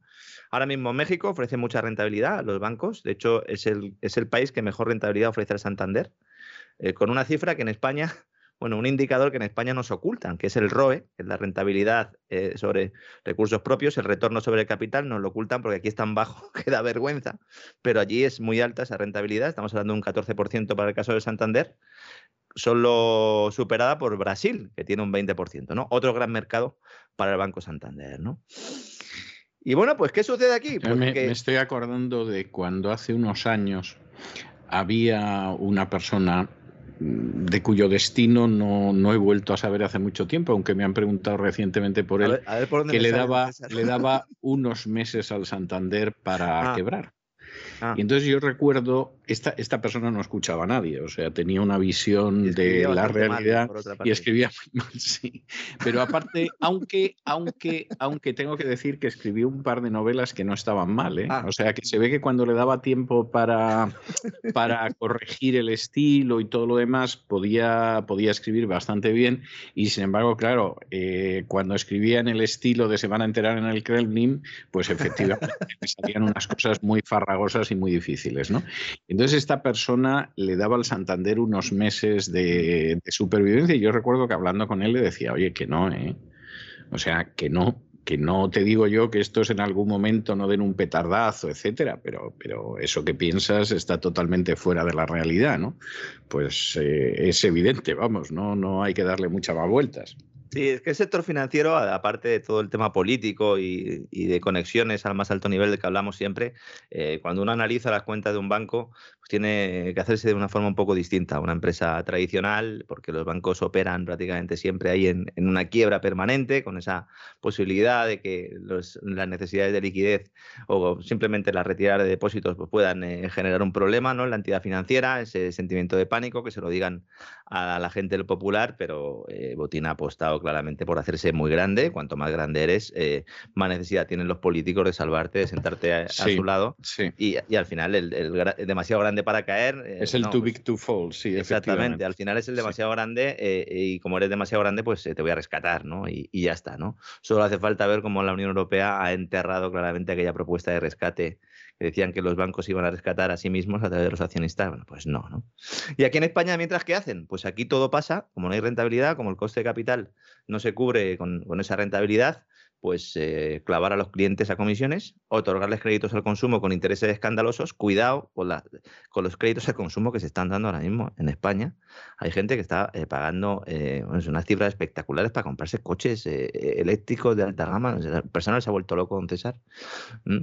Y sobre todo, lo que están haciendo los bancos es basar el crecimiento en el negocio hipotecario. Hablamos de una burbuja que parece que en 2022 seguirá inflándose. Esto, muy de innovación financiera, tampoco es. ¿eh? Es decir, tirar de hipotecas, claro, hay una guerra tremenda que mantienen los bancos para conseguir clientes, eh, ofreciendo hipotecas a un tipo fijo muy bajo, tan bajo que a mí me da envidia cada vez que, lo miro, ¿no? Eh, sobre todo ahora que se empieza a hablar de retirar estímulos monetarios, pues son muy atractivas, ¿no? Estas, estas hipotecas, ¿no? Hoy el Banco Central Europeo, el señor Luis de Guindos, nuestro amigo Luis de Guindos, ha dicho que quizá la alta inflación no sea tan transitoria. Enhorabuena, don Luis. Un fuerte abrazo desde aquí. Eh, yo no sé si esto se lo consulta a Lagarde antes o no. Le dice, Cristín, ¿puedo salir? Yo creo, yo creo que son un solo corazón ¿eh? a estas alturas. ¿Puedo salir, Cristín, y contar? Sí, venga. Tú sal y di lo de la inflación y así yo luego cuento lo verde y así pues quedamos estupendamente, ¿no? Y eso es lo que hacen un poco eh, el Bonnie and Clyde del Banco Central Europeo, ¿no? Bueno, la banca entonces, ¿qué está haciendo? Pues básicamente revertir la tendencia de la última década en España. El conjunto de entidades de crédito que operan en España está elevando por primera vez el saldo hipotecario desde 2011 por primera vez en una década. Es decir, hay una burbuja inmobiliaria de caballo, ¿eh? pero de caballo. ¿Y por qué? Bueno, pues hay una combinación de factores aquí. Incertidumbre económica, que siempre hace que se apueste por el bien raíz, ¿no? lo interés de los depósitos, evidentemente. Tensiones inflacionarias, claro, si hay una tensión inflacionaria, ¿qué haces? Bueno, pues, eh, pues, compro ahora porque luego va a subir de precio, ¿no? Mm, todo esto a los que no, iba a decir a los más viejos del lugar, bueno, a los que tengan 20 o 30 años ya esto les sonará de algo, mm, por lo menos a los que tengan 30 años, porque es justo lo que pasó hace prácticamente una década, pero es que ahora esto es otra consecuencia de los estímulos monetarios. Las hipotecas nunca han sido tan baratas como ahora en toda la historia. Es que es muy fuerte decir esto. Es tremendo. Las más baratas de la historia. El interés medio es del 1,5. Incluyendo las variables, ¿eh? 1,5% TAE. Es el precio histórico más bajo desde que el Banco de España tiene registros. Y el Banco de España tiene registros de hace mucho, ¿eh? Sí, sí, sí. Claro, ¿esto por cuánto tiempo? Es la gran cuestión, ¿no? Porque dicen, no, como esa gente que me escribe y me dice, compro una casa. Digo, bueno, pues usted verá, ¿no? Usted verá. El Euribor a 12 meses está en el menos 5,0%, es decir, menos 0,5%, frente al cierre de 2020, que estaba en el 0,49%. Se cumple así la previsión que hicimos hace años, justo antes de que realizáramos los primeros despegamos en la voz. ¿Recordaba usted? Me hizo una entrevista bueno, tuvimos una charla y hablamos de la evolución del Euribor. Y una vez más, no es que seamos adivinos, es que lo normal es que el Euribor es el tipo de interés, no nos olvidemos, al que se prestan dinero los bancos entre sí, nos sirve de referencia hipotecaria, pero ese tipo de interés interbancario tendería siempre a situarse en el mismo interés que ofrece el Banco Central Europeo a los bancos por depositar el dinero que en el balance del propio Banco Central Europeo cuando tienen excedentes de liquidez. Y este interés es negativo y es del menos 0,5%, el famoso tipo de facilidad de depósito, ¿no? Hemos llegado ahí. Bueno, pues todos los que han tomado sus decisiones en función de esto, pues sabían, ¿no? Que su Euribor iba a ir a la baja. ¿Esto cuándo sube? Es la otra pregunta, ¿no? Oiga, ¿cuándo va a subir el Euribor? Bueno, pues el Euribor subirá cuando los bancos empiecen a considerar que tienen que pedir más intereses a otros bancos para dejarles dinero. Es decir, cuando haya problemas de liquidez. ¿Y esto cuándo sucede? Cuando haya retirada de estímulos. Es decir, que antes de que el Banco Central Europeo suba los tipos de interés, que parece que solo nos estamos fijando en eso, si se reduce progresivamente el programa de compra de deudas y se toca ese tipo de facilidad de depósito, que es algo que las notas de prensa pasa un poco desapercibido, sobre todo para el gran público, podríamos ir viendo cómo poco a poco van subiendo los intereses de las hipotecas. ¿Y esto qué hace a su vez? Incentivar que la gente que quiere comprar compre ahora, que está todavía barato. Con lo cual se infla aún más la burbuja. Esto es un poco lo de los animal spirits, ¿no? Que decía, que decía Keynes, ¿no? Eh, al final ahí hay un sentimiento, ¿verdad? Y unos incentivos que hacen que el personal eh, cree sus propias crisis, ¿no? Por supuesto, nada sería, de esto sería posible sin el manguerazo del Banco Central, que es el que mantiene los tipos de interés en mínimos históricos, ¿no? Y mientras con la mano izquierda dan hipotecas, con la derecha, ¿qué están haciendo los propios bancos? Pues emitir deuda, porque claro, si los tipos de interés están en mínimos históricos, pues yo me endeudo, me endeudo, me endeudo, me endeudo hasta la saciedad. ¿Para qué? Para construir un colchón de liquidez. ¿Y por qué necesitan un colchón de liquidez? Para cuando venga ese escenario del que estábamos hablando antes. Conclusión, los bancos están preparándose para una crisis de liquidez. Esto no nos lo cuentan así, pero claro, uno analiza los pasos que están dando, como acabamos de hacer aquí, y uno descubre, ah, pues efectivamente se están preparando. Y también se están preparando para mayores requerimientos de capital por, parte del Banco Central Europeo que se van a producir, puedo asegurar aquí que se van a producir, aunque tampoco se esté informando de ello en los medios de comunicación. ¿Mm? Entonces vamos a empezar a escuchar que se empieza a decir que los bancos tienen que reforzar su capital, es como se dice esto. ¿Mm? Tienen que provisionar, cuidado. Eso, de reforzar el capital está muy bien. Parece como si tuvieran que darle vitamina C al capital todas las mañanas o, algo de este tipo. Sí. Además tiene un nombre también muy interesante que es eh, eh, fully loaded. Es el, Exacto. El capital de máxima calidad es el fully loaded. es el, que está cargado a todo. Efectivamente, ¿no? Core capital le llamaban antes, ¿no? Eh, el capital de núcleo, ¿no? Bueno, pues la semana pasada BBVA ha emitido o emitió mil millones de euros en deuda no preferente a siete años, y el Santander esta semana igual otros 1.350 millones de euros. Es decir, los bancos están endeudando. ¿Para qué? Para aprovechar este escenario de tipos bajos porque saben que el contexto de tipo de interés es alcista. Estamos en un momento clave ahora mismo. ¿no? Y si hemos hablado antes de Estados Unidos, hemos hablado de México, también hemos hablado de España, vamos a hablar un poquito de China también, sobre todo después de que Goldman Sachs pues, haya decidido disparar al gigante asiático. Últimamente Goldman Sachs, no sé, parece que tiene celos de BlackRock, ¿verdad? Y quiere salir en los medios más de la cuenta, ¿no? Fue el, banco de inversión que hace unas escasas horas, bueno, ya un par de días, publicó el informe avanzando que la Reserva Federal podía subir cuatro veces los tipos de interés. Eh, en un informe que estaba destinado a, a, copar las portadas del mundo, porque si estaba todo el mundo diciendo que iba a haber tres, ellos salen diciendo que va a haber cuatro, ya sabían, conocían ¿no? cómo funcionan los medios y que iban a estar eh, pues en la, en la palestra. De hecho, es el nuevo consenso desde entonces. Ya todo el mundo habla de cuatro subidas de tipo de interés, pero ha, sacado un informe o ha hecho unos comentarios sus analistas sobre China diciendo que las políticas que está adoptando el país para frenar el crecimiento de los contagios covidianos de los nuevos brotes, pues que va a golpear el crecimiento y ya hemos empezado a ver en muchos medios internacionales diciendo que esto va a alimentar los problemas en las cadenas de suministro globales, porque China sigue siendo la fábrica del mundo. Eh, parece como que hay un interés por eh, poner la diana en China. Cada tres, cuatro o cinco días, si no es por una cosa es por otra, se pone la diana en China. Y entonces he dicho, voy a ver qué dice exactamente Goldman Sachs, ¿no? Y cuando me he ido a ver, el impacto real que prevé Goldman Sachs en el PIB de China es de una décima. Digo, pero una décima. una décima. ¿Qué, tipo de terrible, ¿eh? Qué cosa más terrible. Digo, ¿qué, tipo de broma? ¿No? Esto es una broma. Eh, lo que, y por lo que se tiene que preguntar la gente es, ¿y entonces por qué los titulares son tan alarmistas?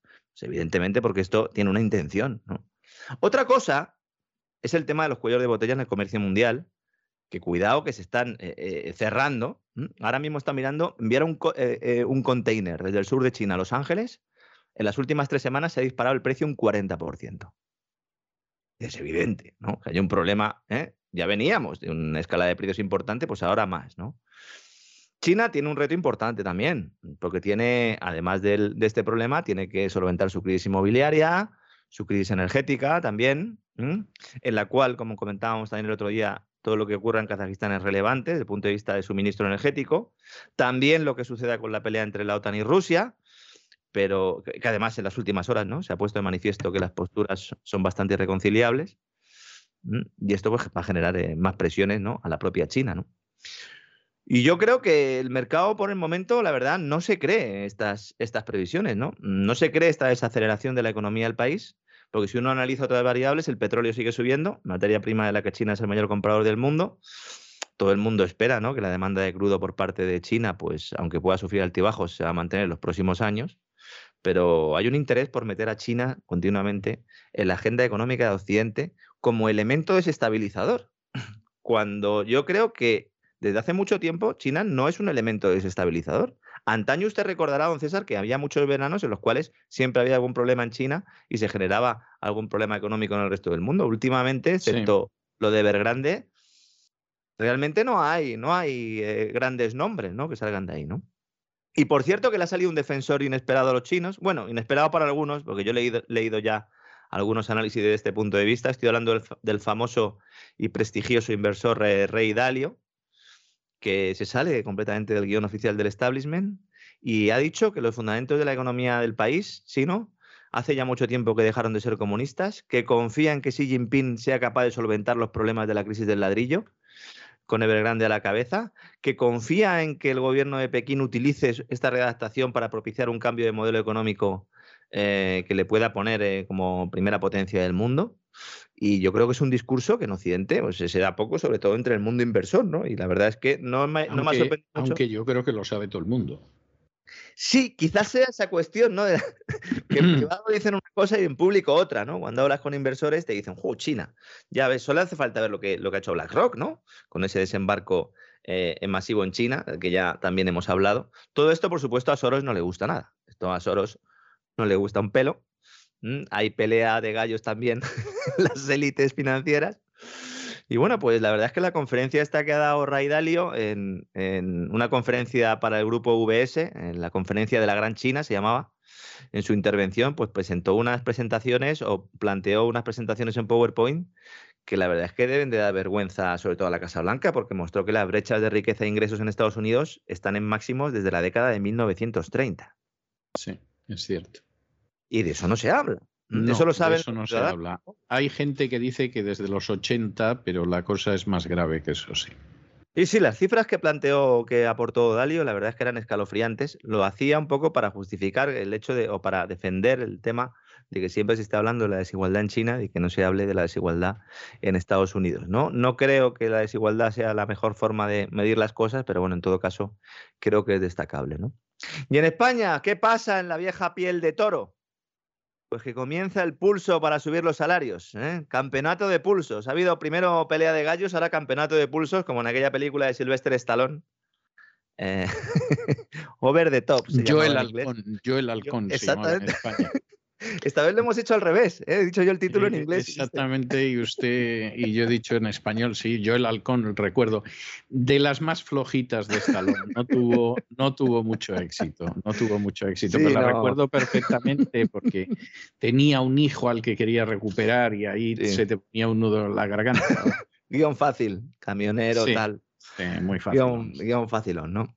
Bueno, comienza el pulso para subir los salarios en las empresas privadas en España para compensar una parte de la inflación que está hundiendo el poder adquisitivo de las familias. Que nadie se haga ilusiones. Que nadie se haga ninguna ilusión, básicamente. ¿eh? Porque, como anticipamos hace unos días, ni patronal ni sindicatos van a pedir incrementos de sueldos ligados al IPC. Pero claro, es que, el- es que el IPC está en el 6-7%. sí, no, no, es, es, ¿Eh? es absolutamente imposible. Es decir, va a haber pérdida de poder adquisitivo sí o sí. Sí. ¿Qué dice COE? Los empresarios dicen, no, os subimos un 2.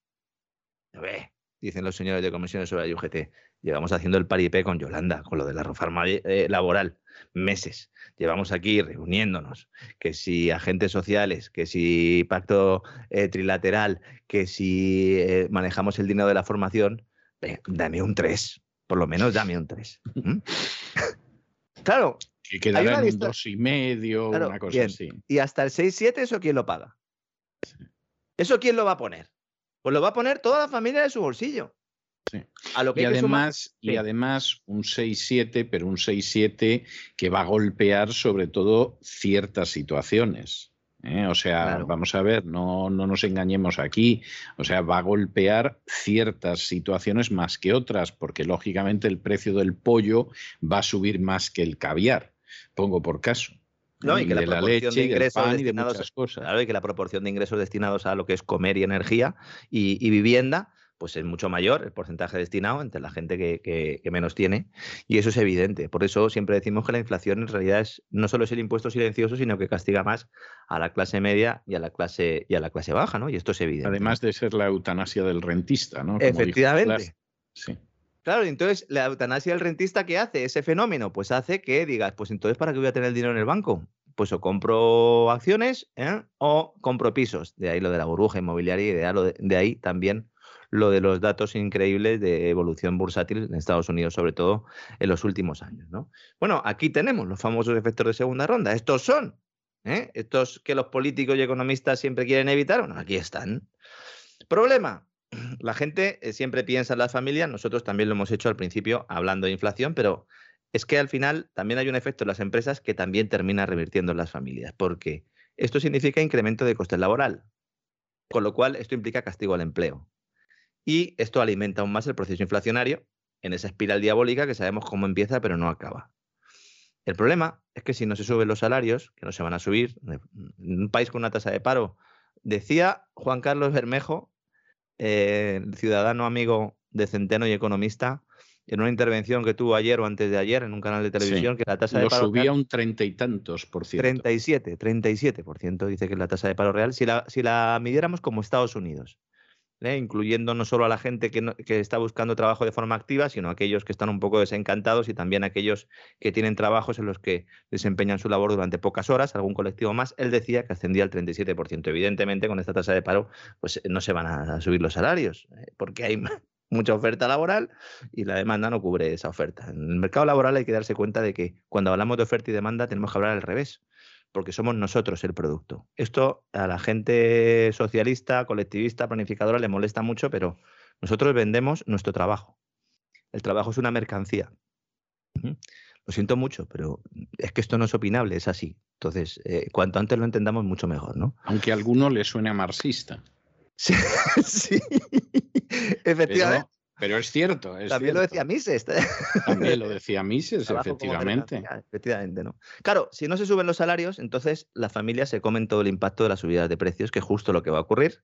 Y por supuesto, con la colaboración de los dos principales sindicatos de España, que de facto dirigen el Ministerio de Trabajo junto a Yolanda Díaz, ¿no? Y todo ello, don César, fíjese, mientras las bajas laborales por COVID se disparan. ¿Se acuerda usted que el pasado lunes lo apuntamos? Tenemos ya datos concretos. Eh, yo no sé si reírme o llorar. Los trabajadores Pues, pues todo depende de cómo le pille. Los trabajadores que solicitaron baja médica en diciembre en España se han multiplicado por siete. Pues eh, incluido Carlos Herrera, ¿eh? que, tiene, que tiene una ficha de 6 millones de euros al año. Es, Pero es este, este terrible. también se hizo un antígeno casero en su casa Sí. para luego no ir, porque claro, Eh, yo no sé, yo lo que sé es, porque le he oído decirlo, que se hacía 43 pruebas a la semana en COPE, yo creo que eso es la típica exageración andaluza, ¿no? Y que al final pues ha cogido el, el virus, ha cogido el COVID, ¿no? No tiene mayor importancia, aquí lo estoy yo pasando. Seguro que lo estará pasando mejor que la inmensa mayoría del mundo mundial, conociendo a Carlos Herrera, vamos, no tengo, no tengo yo ninguna duda, ¿no? habrá que estar atento por si lo coge otra vez, sobre todo si hay feria de abril otra vez, si lo vuelve a coger eh, otra vez en primavera, habrá que estar atento porque a lo mejor también se tiene que quedar en casa durante unos días, ¿no? Pero es que más allá de las bromas, es, es espeluznante, ¿no? Es verdad que ha habido un incremento de contagios notable, es verdad que hay mucha gente que se ha puesto enferma, nosotros los primeros, pero evidentemente eh, esto no puede ser solo por causas sanitarias. Porque claro, si tú dejas que la gente se haga el test de antígenos en su casa y que llame por teléfono y que diga, oiga, eh, deme la baja, y encima el médico ni te ve y el médico te deja la baja allí, porque el colapso que hay en la atención primaria ahora es concediendo bajas. No hay otro, un colapso de otro tipo, ¿no? Si nos vamos a las comunidades autónomas, don César, Algo tremendo. es que es tremendo. Estoy, estoy conteniendo la risa porque me lo quiero tomar por el lado cómico, pero, pero verdaderamente España es algo increíble. Y esto de la oleada ahora de bajas y tal, eh, bueno, Mire, en fin, no, no voy a hacer comentarios. ¿eh? Ha llegado en la Comunidad de Madrid, no sé si es igual en otras comunidades autónomas, pero la Comunidad de Madrid ya directamente, el día de antes de Nochebuena, ya creó un protocolo para dar las bajas ellos directamente, para, para que llamaras por teléfono y te dieran la baja, porque es que los centros de salud no daban abasto, porque entre que tenían poco personal, que encima muchos estaban de vacaciones y que los médicos, bueno, pues entregan o firman la baja y ya está, porque claro, eso de la digitalización en el sistema sanitario español tampoco, porque qué fácil sería, ¿no? Que te enviaran, igual que tienes que llevar el código QR en el pasaporte COVID, en el móvil, pues te podían enviar la baja por un correo electrónico. Pues no, hay que ir allí y entonces a la vieja usanza hay una caja, don César, donde allí los funcionarios eh, se ponen a buscar tu nombre, ¿no? de verdad, siglo XIX, absoluto. Bueno, uno se va a las Bueno, comunidades. yo creo que peor, peor. Y, y, por cierto, me cuentan que en Andalucía es eso que en Argentina llaman un despelote. ¿eh? O en otras partes de Hispanoamérica, un relajo. Es decir, ahí por lo visto, bueno, bueno, aquello Bueno, está siendo algo. Le voy a dar los datos por comunidades autónomas. En Extremadura, la- las bajas se han multiplicado por 17. Mire, me río por, por no, por no llorar. En Extremadura por 17. Por 17. En Andalucía por 10, pero en Castilla y León y en Madrid también por 10. O sea, vamos, que, que están, están malísimos todos, vamos. Todos o sea, mal. Menos unos. Hay unos que, no sé si es que no se ponen malos o es que van a trabajar porque, no sé, eh, porque se afeitan sin espuma. Los del RH negativo, los, de- los del País Vasco, la comunidad autónoma vasca, que ahí no. Ah, bueno, ahí se han triplicado las bajas. O sea, no digamos que se han reducido, pero solo se han triplicado. Solo se han triplicado. Esto habría Hombre, que analizarlo. Igual es el RH negativo y ahí tenemos la Eh, vacuna buena. ¿no? Sí, sí, el RH negativo que viene de África, ¿no? Porque, porque en las vascongadas realmente es, es algo impresionante, pero pero cada vez se ven más africanos que, vascos. A lo mejor es la reunión con los antepasados, ¿no? Porque usted sabe que hay mm. quien considera que en realidad los vascos eran negros que, llegaron a Europa y que se fueron aclarando con el paso de los siglos. Lo contamos en un episodio de Así fue Hispania, en el que alguno todavía nos está buscando por la calle. Alguno todavía nos está buscando, pero efectivamente es así, ¿no? Pero, pero verdaderamente es que se queda uno pasmado de, bueno, o de que la enfermedad verdaderamente se ha disparado y esto no hay quien lo arregle, o, que, o de que realmente la cara dura y la desvergüenza de la gente es impresionante. Y en estos dos años no ha mejorado ni mucho menos el sentido cívico de los españoles. Nada, yo pediría a los señores de Pfizer, de, bueno, iba a decir a los de BioNTech, pero creo que no hay mucha buena sintonía ¿eh? últimamente entre los señores de Pfizer y los de BioNTech. Últimamente no hay porque hay gente que efectivamente está saliendo, eh, están saliendo cosas a la luz y, entonces es esto de decir la culpa la tiene el otro, a mí no me mire. Y claro, es... Los de Moderna lo tienen más fácil, porque claro, los de Moderna no pueden decir, oye, es que son los del Pentágono. Claro, porque entonces esto es un lío. Entonces ellos están ahí callados y ya está, ¿no? Pues yo les pediría que fueran allí a la comunidad autónoma vasca y que hagan algún estudio, como cuando Hilder se iba a Nepal ahí a medir cabezas y que Exactamente, a lo mejor, ¿no? Esto, esto, que a Cataluña que no vayan, eso sí, ¿eh? porque Cataluña ha sido la comunidad autónoma en términos absolutos con más bajas, con medio millón de personas que se han quedado en su casa sin ir a trabajar por un positivo en un test eh, de estos eh, caseros o incluso alguna PCR, pero PCRs, ya le digo yo, que se han hecho pocas. Para que luego y encima, y encima y, esto es terrible, porque verdaderamente en Cataluña es terrible, y encima, para terminarlo de arreglar, cayendo otra vez ancianos como moscas. Lo de Cataluña no es casual y en el caso de los ancianos es para echarse a temblar. Sí, lo que decimos siempre, ¿no? Que destinen el gasto público, ya que se lo van a gastar igual. Estamos en unos niveles de gasto público eh, espectaculares, eh, nunca vistos eh, anteriormente. Creo que estamos en una cifra aproximadamente a nivel global entre un 25% de gasto público más que antes de la pandemia, que ya era muy importante bueno, pues yo pediría que ese gasto público pues lo usen para pagar médicos, para que haya una atención sanitaria y unos servicios públicos medianamente decentes, para pagar a la gente que está atendiendo a los desempleados en el INEM y también pues para atender a los ancianos ¿eh? y a todas las personas dependientes que no reciben un euro y que se mueren todos los años eh, sin haber recibido ni siquiera ese euro y en unas condiciones lamentables. Luego nos quejamos cuando nos sacan portadas en medios británicos o cuando el New York Times nos mete un palo o cuando los alemanes o los holandeses nos dicen que tenemos mucha cara. Es que la tenemos, don. Sí, no, no, es triste, pero es así. En fin, eh, don Lorenzo, para que no sea calor y usted de ese ayecito con el sombrero mexicano que ha traído y, nos encontramos mañana para ese programa más abreviado de Despegamos que tenemos los viernes, donde anuncia usted de que va a ir el gran reseteo. O sea que... Habrá, tela. Volvemos, volvemos al, famoso Corona. ¿eh? Este fin de semana, mañana daremos algún detalle más. Muy bien, me parece, me parece estupendo. Un abrazo muy fuerte y hasta mañana. Un fuerte abrazo, César.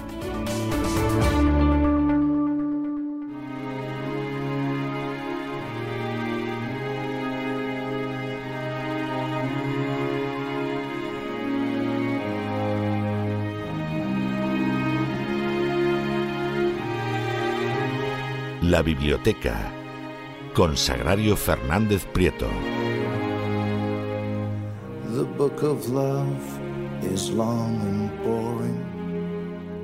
Estamos de regreso y estamos de regreso como todos los jueves para coronar el programa pues, de la manera más gloriosa por el terreno de la cultura, paseándonos por la biblioteca de Doña Sagrario Fernández Prieto, que ya ha llegado. Muy buenas noches, Doña Sagrario. ¿Qué nos trae usted hoy? Muy buenas noches, don César. Pues mire, estoy muy contenta porque traigo un libro que me ha gustado muchísimo, es muy novedoso. Yo creo que es probable que no esté ni siquiera en el mercado oficialmente. Oficialmente va a salir el 17 de enero. O sea que estamos dando una primicia, sí. Y eh, el libro es de Maxim Osipov Piedra, papel, tijera es el título, traducido por Ricardo San Vicente y lo edita Libros del Asteroide. Ricardo San Vicente, que ha hecho, ha hecho muy buena labor desde hace décadas, traduciendo del ruso o a veces no traduciendo, pero escribiendo las introducciones a ediciones de autores rusos. Sí, así es. Tiene un, gran trabajo a sus espaldas. Pues eh, vamos a situar un poco a Maxim Osipov porque realmente es todo un personaje. Él solo ya merece, merece la pena dedicarle un poco de atención aparte de, de, a lo que ha escrito. Nació en Moscú en el 63, o sea que tiene cincuenta y tantos años y em, se licenció en medicina, es médico y eh, bueno, sigue ejerciendo como, como médico y en los relatos la medicina está siempre presente y está siempre presente como todo en este libro de forma sutil, serena, tranquila. Se le ha comparado mucho con Gorky. Yo todavía no lo sabía y cuando llevaba unas páginas pensé, ¿cómo recuerda a Gorky? Y después empecé a leer que sí, que se le había relacionado mucho con él porque deja esa sensación que deja Gorky de tranquilidad, de que parece que no ha pasado nada, pero han pasado muchas cosas, pero sobre todo tú te has quedado muy a gusto porque has leído algo perfectamente escrito, pues esa sensación la deja Maxim Osipov.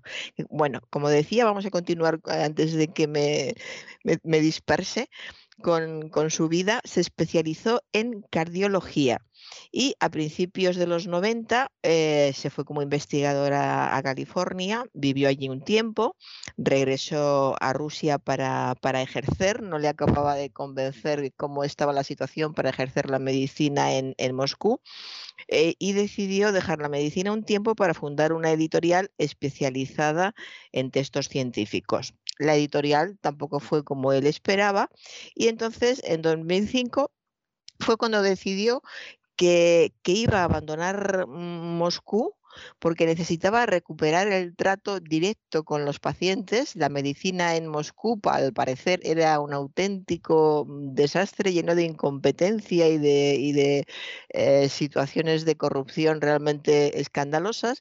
Así que decidió abandonar Moscú, recobrar ese, ese trato con los pacientes en un lugar más tranquilo. Y se fue a un pueblo pequeño, a 100 kilómetros de Moscú, un pueblo que se llama Tarusa. Y en este, en este pueblo lo primero que hizo fue crear una fundación para asegurar el futuro del hospital en el que trabajaba. Yo he estado indagando, navegando por, por internet y he visto eh, la entrada del hospital con él sentada a la puerta y es que iba a comparar con otros países, pero no tengo por qué comparar. Pero pues imagínese una casa de, un pueblo pobre, pequeño, pintada de azul estridente, de una sola planta, eh, con tierra, el suelo de tierra delante y un banquito pequeño de madera en la entrada. O sea, una casa pobre de pueblo. Él está sentado en el banquito y eso es el hospital de Tarusa. E, ahora mismo, o sea, eh, hace tres o cuatro años cuando escribió este, este libro. De modo que esta es la situación en, la Rusia actual. Pero aquí empezó a tener trato directo con los pacientes, que es lo que él quería, trato directo, averiguar por qué están como están, qué es lo que tienen, seguirles en, en los tratamientos y al mismo tiempo comenzó también a escribir y a publicar. Y desde este momento, desde que se fue a Tarusa, donde se encontró a sí mismo, encontró su, eh, su línea literaria, encontró lo que le gustaba de la, de la medicina, empezó a publicar mucho de todo porque ha publicado cuentos, novelas, ensayos, teatro y ha ganado premios de, en todas estas, eh, en estas gamas eh, en todas partes, no solamente en, Rusia, sino en, otros países. Además, ha publicado cinco antologías de, prosa y sus obras de teatro se han representado a lo largo de toda Rusia. Es decir, que curiosamente, fíjese, el hecho de marcharse de Moscú fue lo que hizo que todo el mundo se fijara, se fijara en él. También el hecho de que que él trabajara más tranquilo, más centrado, que supiera lo que quería. Eh, suponemos que eso también eh, hizo mucho, pero el caso es que fue definitiva aquella marcha de, Moscú. Y traducirse se ha traducido mucho a muchos idiomas y ya era hora de que se tradujera en, España porque realmente merece muchísimo la pena. Lo primero que notamos cuando empezamos a, leer este libro, bueno, a mí el, primer relato ya me dejó totalmente eh, captada y fascinada. Se titula Esventa y es eh, bastante autobiográfico o totalmente autobiográfico, eso nunca podremos saberlo, pero el hecho es que se trata de un médico que está viajando a Lituania con su hijo. El médico supuestamente ha nacido en Lituania y quiere que su hijo conozca el lugar donde él nació. Resulta todo muy familiar, muy cercano. Son personajes con los que es fácil empatizar, ponerte en su lugar. Pues a quién no le gusta llegada a determinada edad ir con su hijo ir con un hijo a enseñarle dónde has nacido y cómo eran las cosas donde tú naciste. ¿Y qué le sucede a este hombre? Lo que nos ha sucedido a todos alguna vez, que cuando llegas a ese sitio de tu infancia, ese sitio ya no existe. Y entonces es cuando llega la melancolía. Y la melancolía, esa melancolía que mm, flota siempre en los relatos de Chekhov y que es tan distintiva en, en, Chekhov, eh, es lo mismo que, ocurre en este autor. Es la que te va atrapando y al mismo tiempo va dando muchísima información sobre la situación actual de, de la antigua Unión Soviética. Habla de desovietización, que nos cuesta decirlo a nosotros, pero ahí es un término completamente normal que se dice a menudo porque eh, continuamente se habla de antes o después de la sovietización de vez en cuando alguien le, le, advierte, llega un momento en que dice, aquí pasó algo con no sé qué número de judíos y alguien le dice, cuidado, estamos en la desovietización, caramba.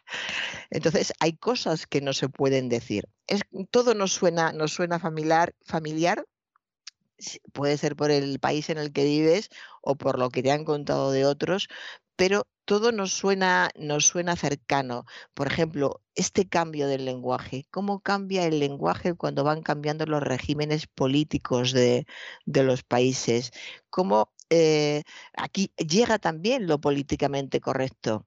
Antes se podía decir judío sin más y todo el mundo sabía a qué se refería. Ahora no, tienes que tener cuidado porque pueden pensar que les estás ofendiendo, que, les, eh, que, no te importa, que estuviste en los que les quer querían que desaparecieran. Ahora hay que llamarles de otra manera, hay que añadir determinados epítetos y así eh, continuamente. Entonces es como ir buscando de qué manera sobrevivir.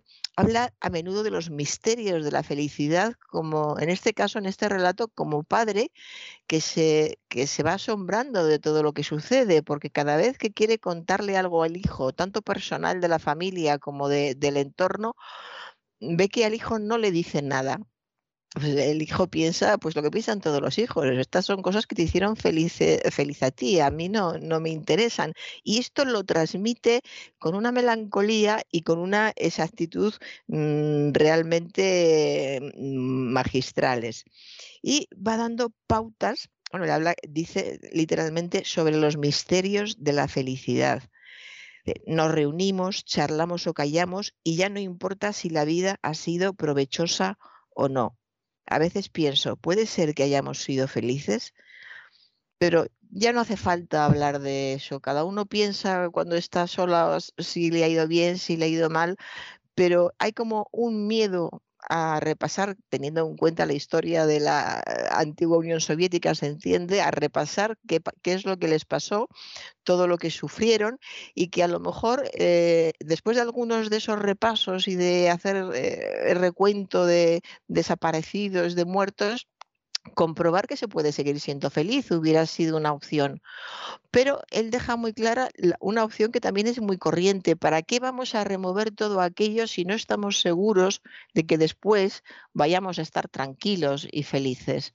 Vamos a dejar lo cual, que pase. Lo cual es bastante razonable. Es, es, es, Claro, es razonable, pero a que eso también recuerda a Chekhov, esa, esa idea de hacer lo correcto, dejar que la vida fluya. Quizá ese dejar que la vida fluya es lo que más eh, caracteriza a los dos.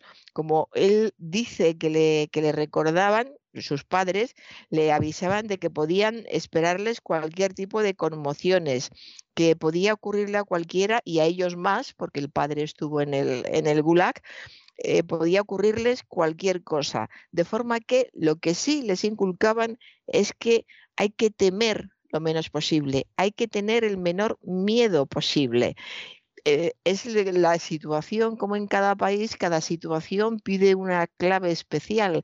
En un lugar donde se ha pasado mucho miedo y se ha vivido el terror, ¿qué es lo que se enseña a los niños? a controlar el miedo. Lo importante no es lo que te vaya a pasar, lo que importa es que tú tengas poco miedo, te pase o no te pase. Entonces, son una serie de, de claves muy interesantes, siempre con la nostalgia del padre. Están muy bien caracterizados los dos. El padre melancólico, con los recuerdos de su familia, eh, con, con, los desplantes y la sensación de vacío cuando llega, hay un momento en que quiere enseñarle a su hijo una casa y una presa una casa que estaba al lado de una presa y las dos cosas eran muy bonitas. No había ni casa ni presa. Entonces el hijo tiene que acabar, que es también muy habitual, consolando al padre. Y dice, bueno, no importa, habrá otras cosas, vamos a ver otras, otras cosas. Y el hombre se va preguntando, pero qué curiosos son los recuerdos, porque yo en realidad de la casa y de la presa recuerdo y recuerdo un pequeño detalle esos pequeños detalles que son los que van alimentando la vida y a partir de ellos también surgen muchas otras cosas. Es chejoviano desde, desde el principio, pero de una forma realmente magistral, muy interesante. Es un libro que además habla mucho de, del oficio de, la literatura, de cómo se escribe, de por qué se escribe. Eh, se cita a muchos, eh, a muchos autores y en el libro, en el cuento que da título al libro, que es Piedra, papel, tijera, este transcurre en, nuestro tiempo, en, Rusia central, con un protagonista que tiene 57 años y van introduciendo eh, textos de Onegin. Entonces se distinguen eh, en, cursiva, pero por una parte va la vida real y se hace una comparación muy sutil que alguien si no se da cuenta de que es de Onegin, que no sé si en algún momento lo, se aclara, pero eh, da igual, es, es, la, misma, la misma sensación de que es algo que te, que te atañe. Además, fíjese qué manera, estoy viendo cosas que yo he subrayado, fíjese qué adjetivos. Esta vida ñoña, tibia y desaliñada. Una vida ñoña, tibia y desaliñada. Y luego continúa el personaje, esa es la que llevamos aquí y nadie se la toma en serio. Es decir, que cuando las expectativas de vida que tienes son esas, pues eh, ¿por qué vas a hacer un esfuerzo para que, para que tu vida cambie o que parezca que tú estás viviendo otra, lo cual podría incluso llegar a ser un problema? De modo que es muy, muy sutil y sabe dar en la diana siempre, en cada uno de los relatos, en los diálogos se nota mucho, da en la diana. Hay una frase de Svetlana Alexievich, eh, que era premio Nobel de, hace unos años, que hace comentarios sobre este, este libro que al parecer le, le, gustó mucho. Y entonces dice, como él es cardiólogo, su eh, especialidad es la cardiología, dice Alexievich que a sus personajes les pregunta dónde les duele lo dice con mucho sentido del humor, ella es muy irónica, es verdad, y dice con mucho sentido del humor, claro, como es cardiólogo, sabe preguntarles a sus personajes dónde les duele. Es una manera de decir que acierta siempre en el punto exacto de dónde surge el dolor. Según dónde surja el dolor, eh, va a surgir la enfermedad con sus determinadas características o según dónde surja el dolor, lo importante, van a venir personajes con unas u otras eh, características. Y mm, de esta manera en todos los relatos se van siguiendo las anécdotas, los detalles, hay muchísimos personajes interesantes. Uno de los relatos se trata de un médico que viaja a una conferencia y es acusado de un asesinato. Eh, habla también de un sacerdote muy mediocre que a pesar de todo y que no debería quizá o no es, parece que no es justo, pero sobrevive a un ataque al, corazón. Y hay una cosa que él dice que es muy interesante desde el punto de vista literario porque eh, le, hablan de cómo al llegar a este pueblo donde, donde se retiró encontró tantos temas, eh, se centró, cómo encontró tantas historias.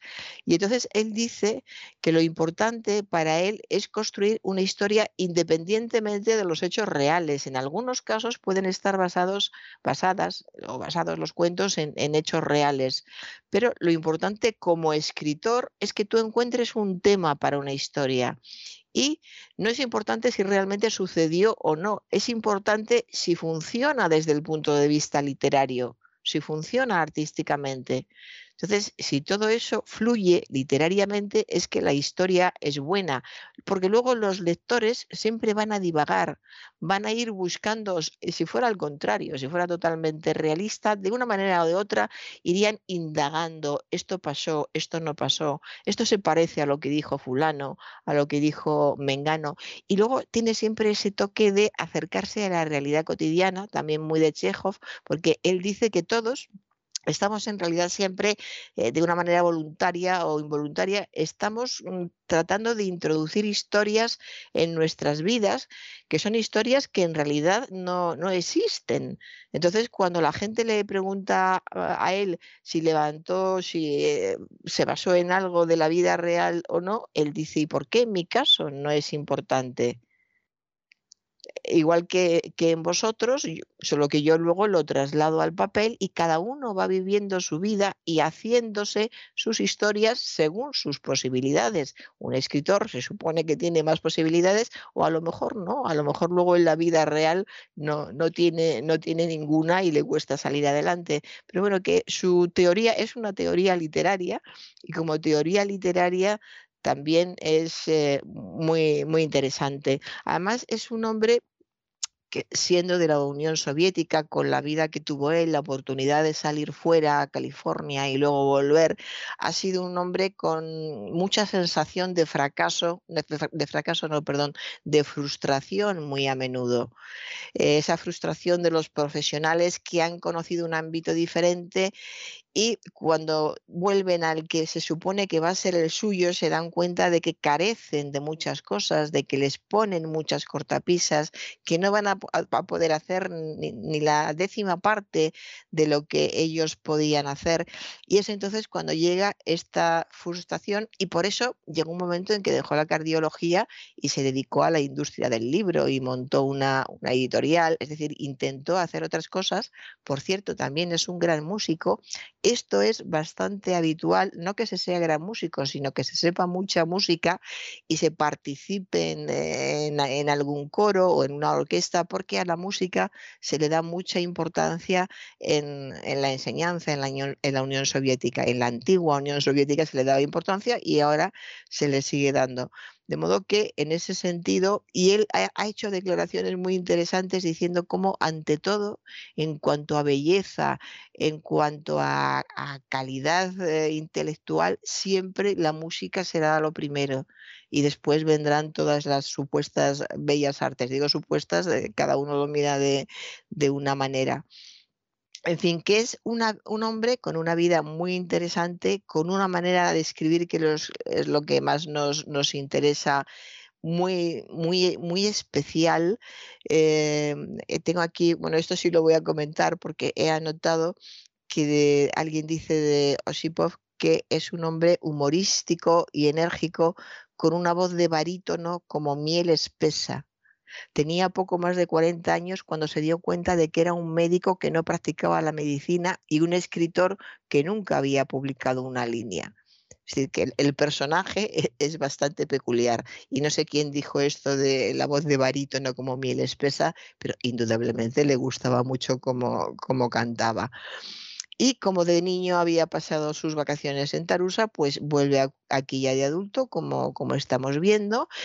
Y empieza viviendo en una dacha muy humilde, la va arreglando poco a poco, se dedica a ir a ver enfermos eh, en unas condiciones pues con caminos en los que apenas se puede pasar. Hay anécdotas también de, enfermos, de cómo los trata, eh, cómo se vio obligado a tratarlos con, lo poco que, tiene, cómo esperan que él sepa de todo. Su especialidad es la cardiología, pero le llega de todo, claro. Lo mismo arregla huesos rotos que cualquier, cualquier otro tema o incluso llega a operar eh, también, por muy desalentador que sea el, lugar. De hecho, cuando lo fueron a visitar hace poco, cuando se empezó a hacer famoso, todavía había cables colgando del techo, el, olor era, era fétido, había animales de todo tipo corriendo por los pasillos, y que las condiciones no podían ser, ser peores. Él se llevó su propia máquina de ecocardiograma y hacía lo que podía y con un gran sentido del humor, porque también tiene sentido del humor, y decía que el mejor servicio médico que ofrecía el hospital se podía encontrar en la cafetería, donde al menos a los pacientes se les servía una comida abundante. O sea que el, humor tampoco le, le, falta. Y en cuanto a la forma de tratar de, a las personas, bueno, claro, es que hay que, no hay que olvidar que Chekhov era médico también, de modo que la conexión entre ellos, aparte de, literaria, pues es eh, naturalmente eh, profesional. Y hay una, una, frase que él eh, suscribe cuando Chekhov está trabajando en, en esa primera aldea en la que trabajó y describió la condición humana como una aversión a la vida extrañamente combinada con un miedo a la muerte. Y esta aversión a la vida, a pesar de que tiene un talante, parece que algo más festivo y, alegre, pues coincide en esta, en esta definición que es muy acertada, aunque también es, es muy dura, porque el tipo de desesperación es un hombre que a veces aparece como, como desesperado por las circunstancias, pero no pierde el sentido del humor, también es muy cómico.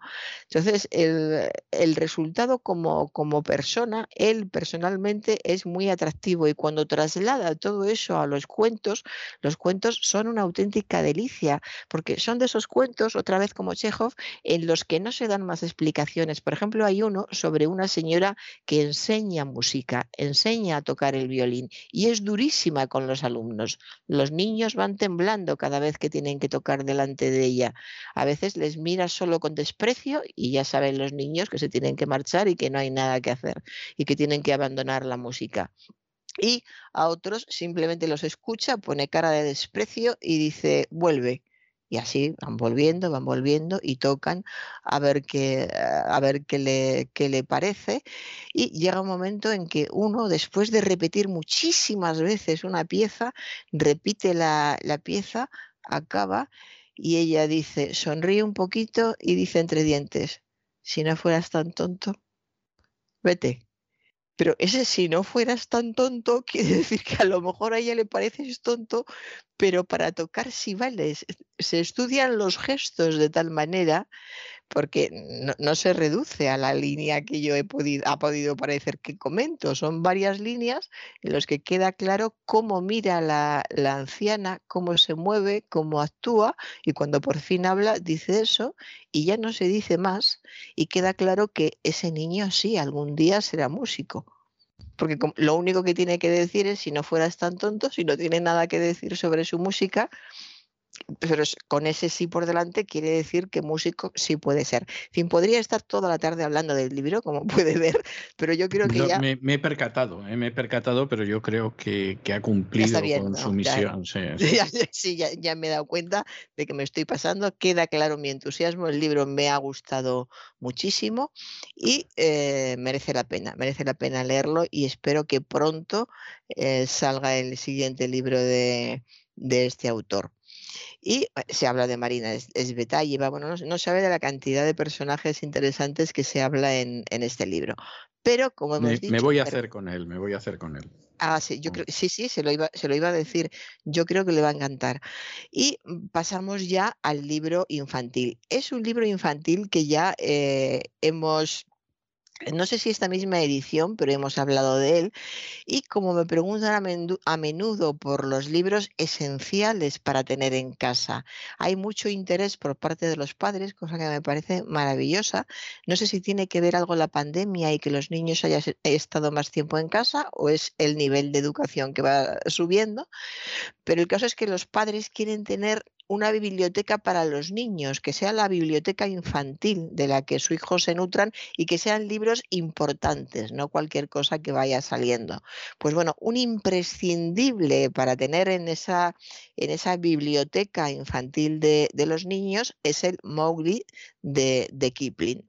Kipling es un autor, como, como ya se lo he dedicado todo a Osipo, ya no voy a poder hablar de él, afortunadamente, porque de Kipling estaría hablando todavía más tiempo hablaría una semana. Kipling es maravilloso y el libro de la selva es una auténtica delicia. Aquí nos encontramos a Mowgli, como todos conocemos, que ha sido criado por los lobos, que es expulsado de la selva y de la aldea. Tiene momentos de una emotividad, es una preciosidad de libro. Ese momento, recuerdo a don César cuando dice, me pesa el corazón por todas las cosas que no entiendo. Me parece de, las, me parece, me parece bellísimo, sinceramente. Bellísimo, sí. Pues es esa facilidad que tiene Kipling para, para llegar al corazón con esa sabiduría y al mismo tiempo humanidad. Esa mezcla de las dos cosas eh, es lo que eh, hace que consiga la gran lección de vida que, son sus libros. A mí es un personaje y un escritor, tanto como personaje y como escritor, como por escritor, me, me atrae muchísimo, me parece muy interesante. Y vamos a recordar que recibió el premio Nobel, fue el primer británico en recibir el premio Nobel de Literatura y el más joven.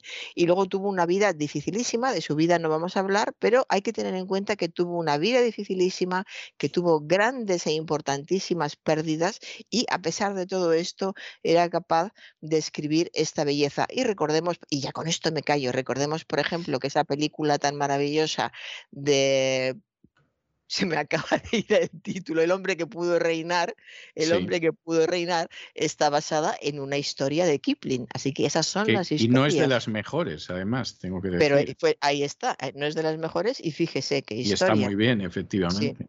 Sí, sí, Y ahora ya me callo, don César, por fin.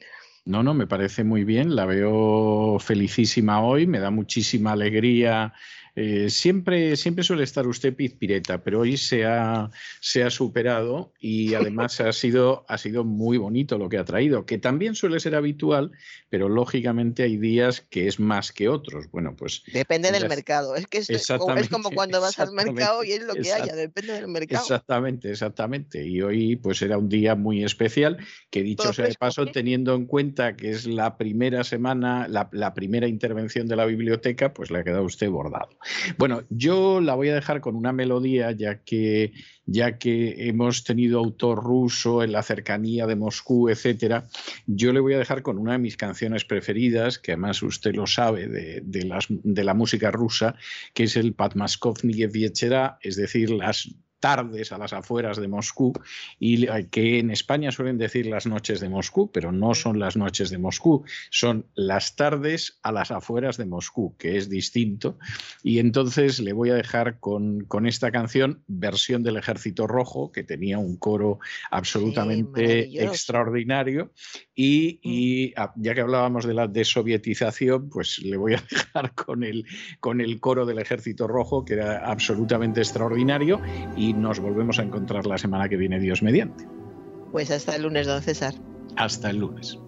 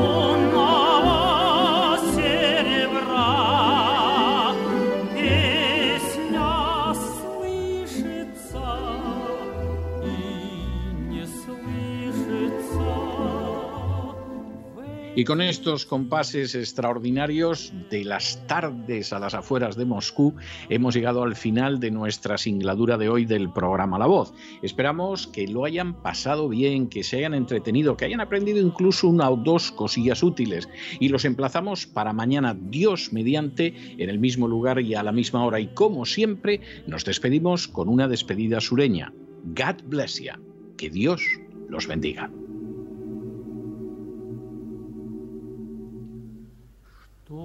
Ты, милая, смотришь искоса, ни с какого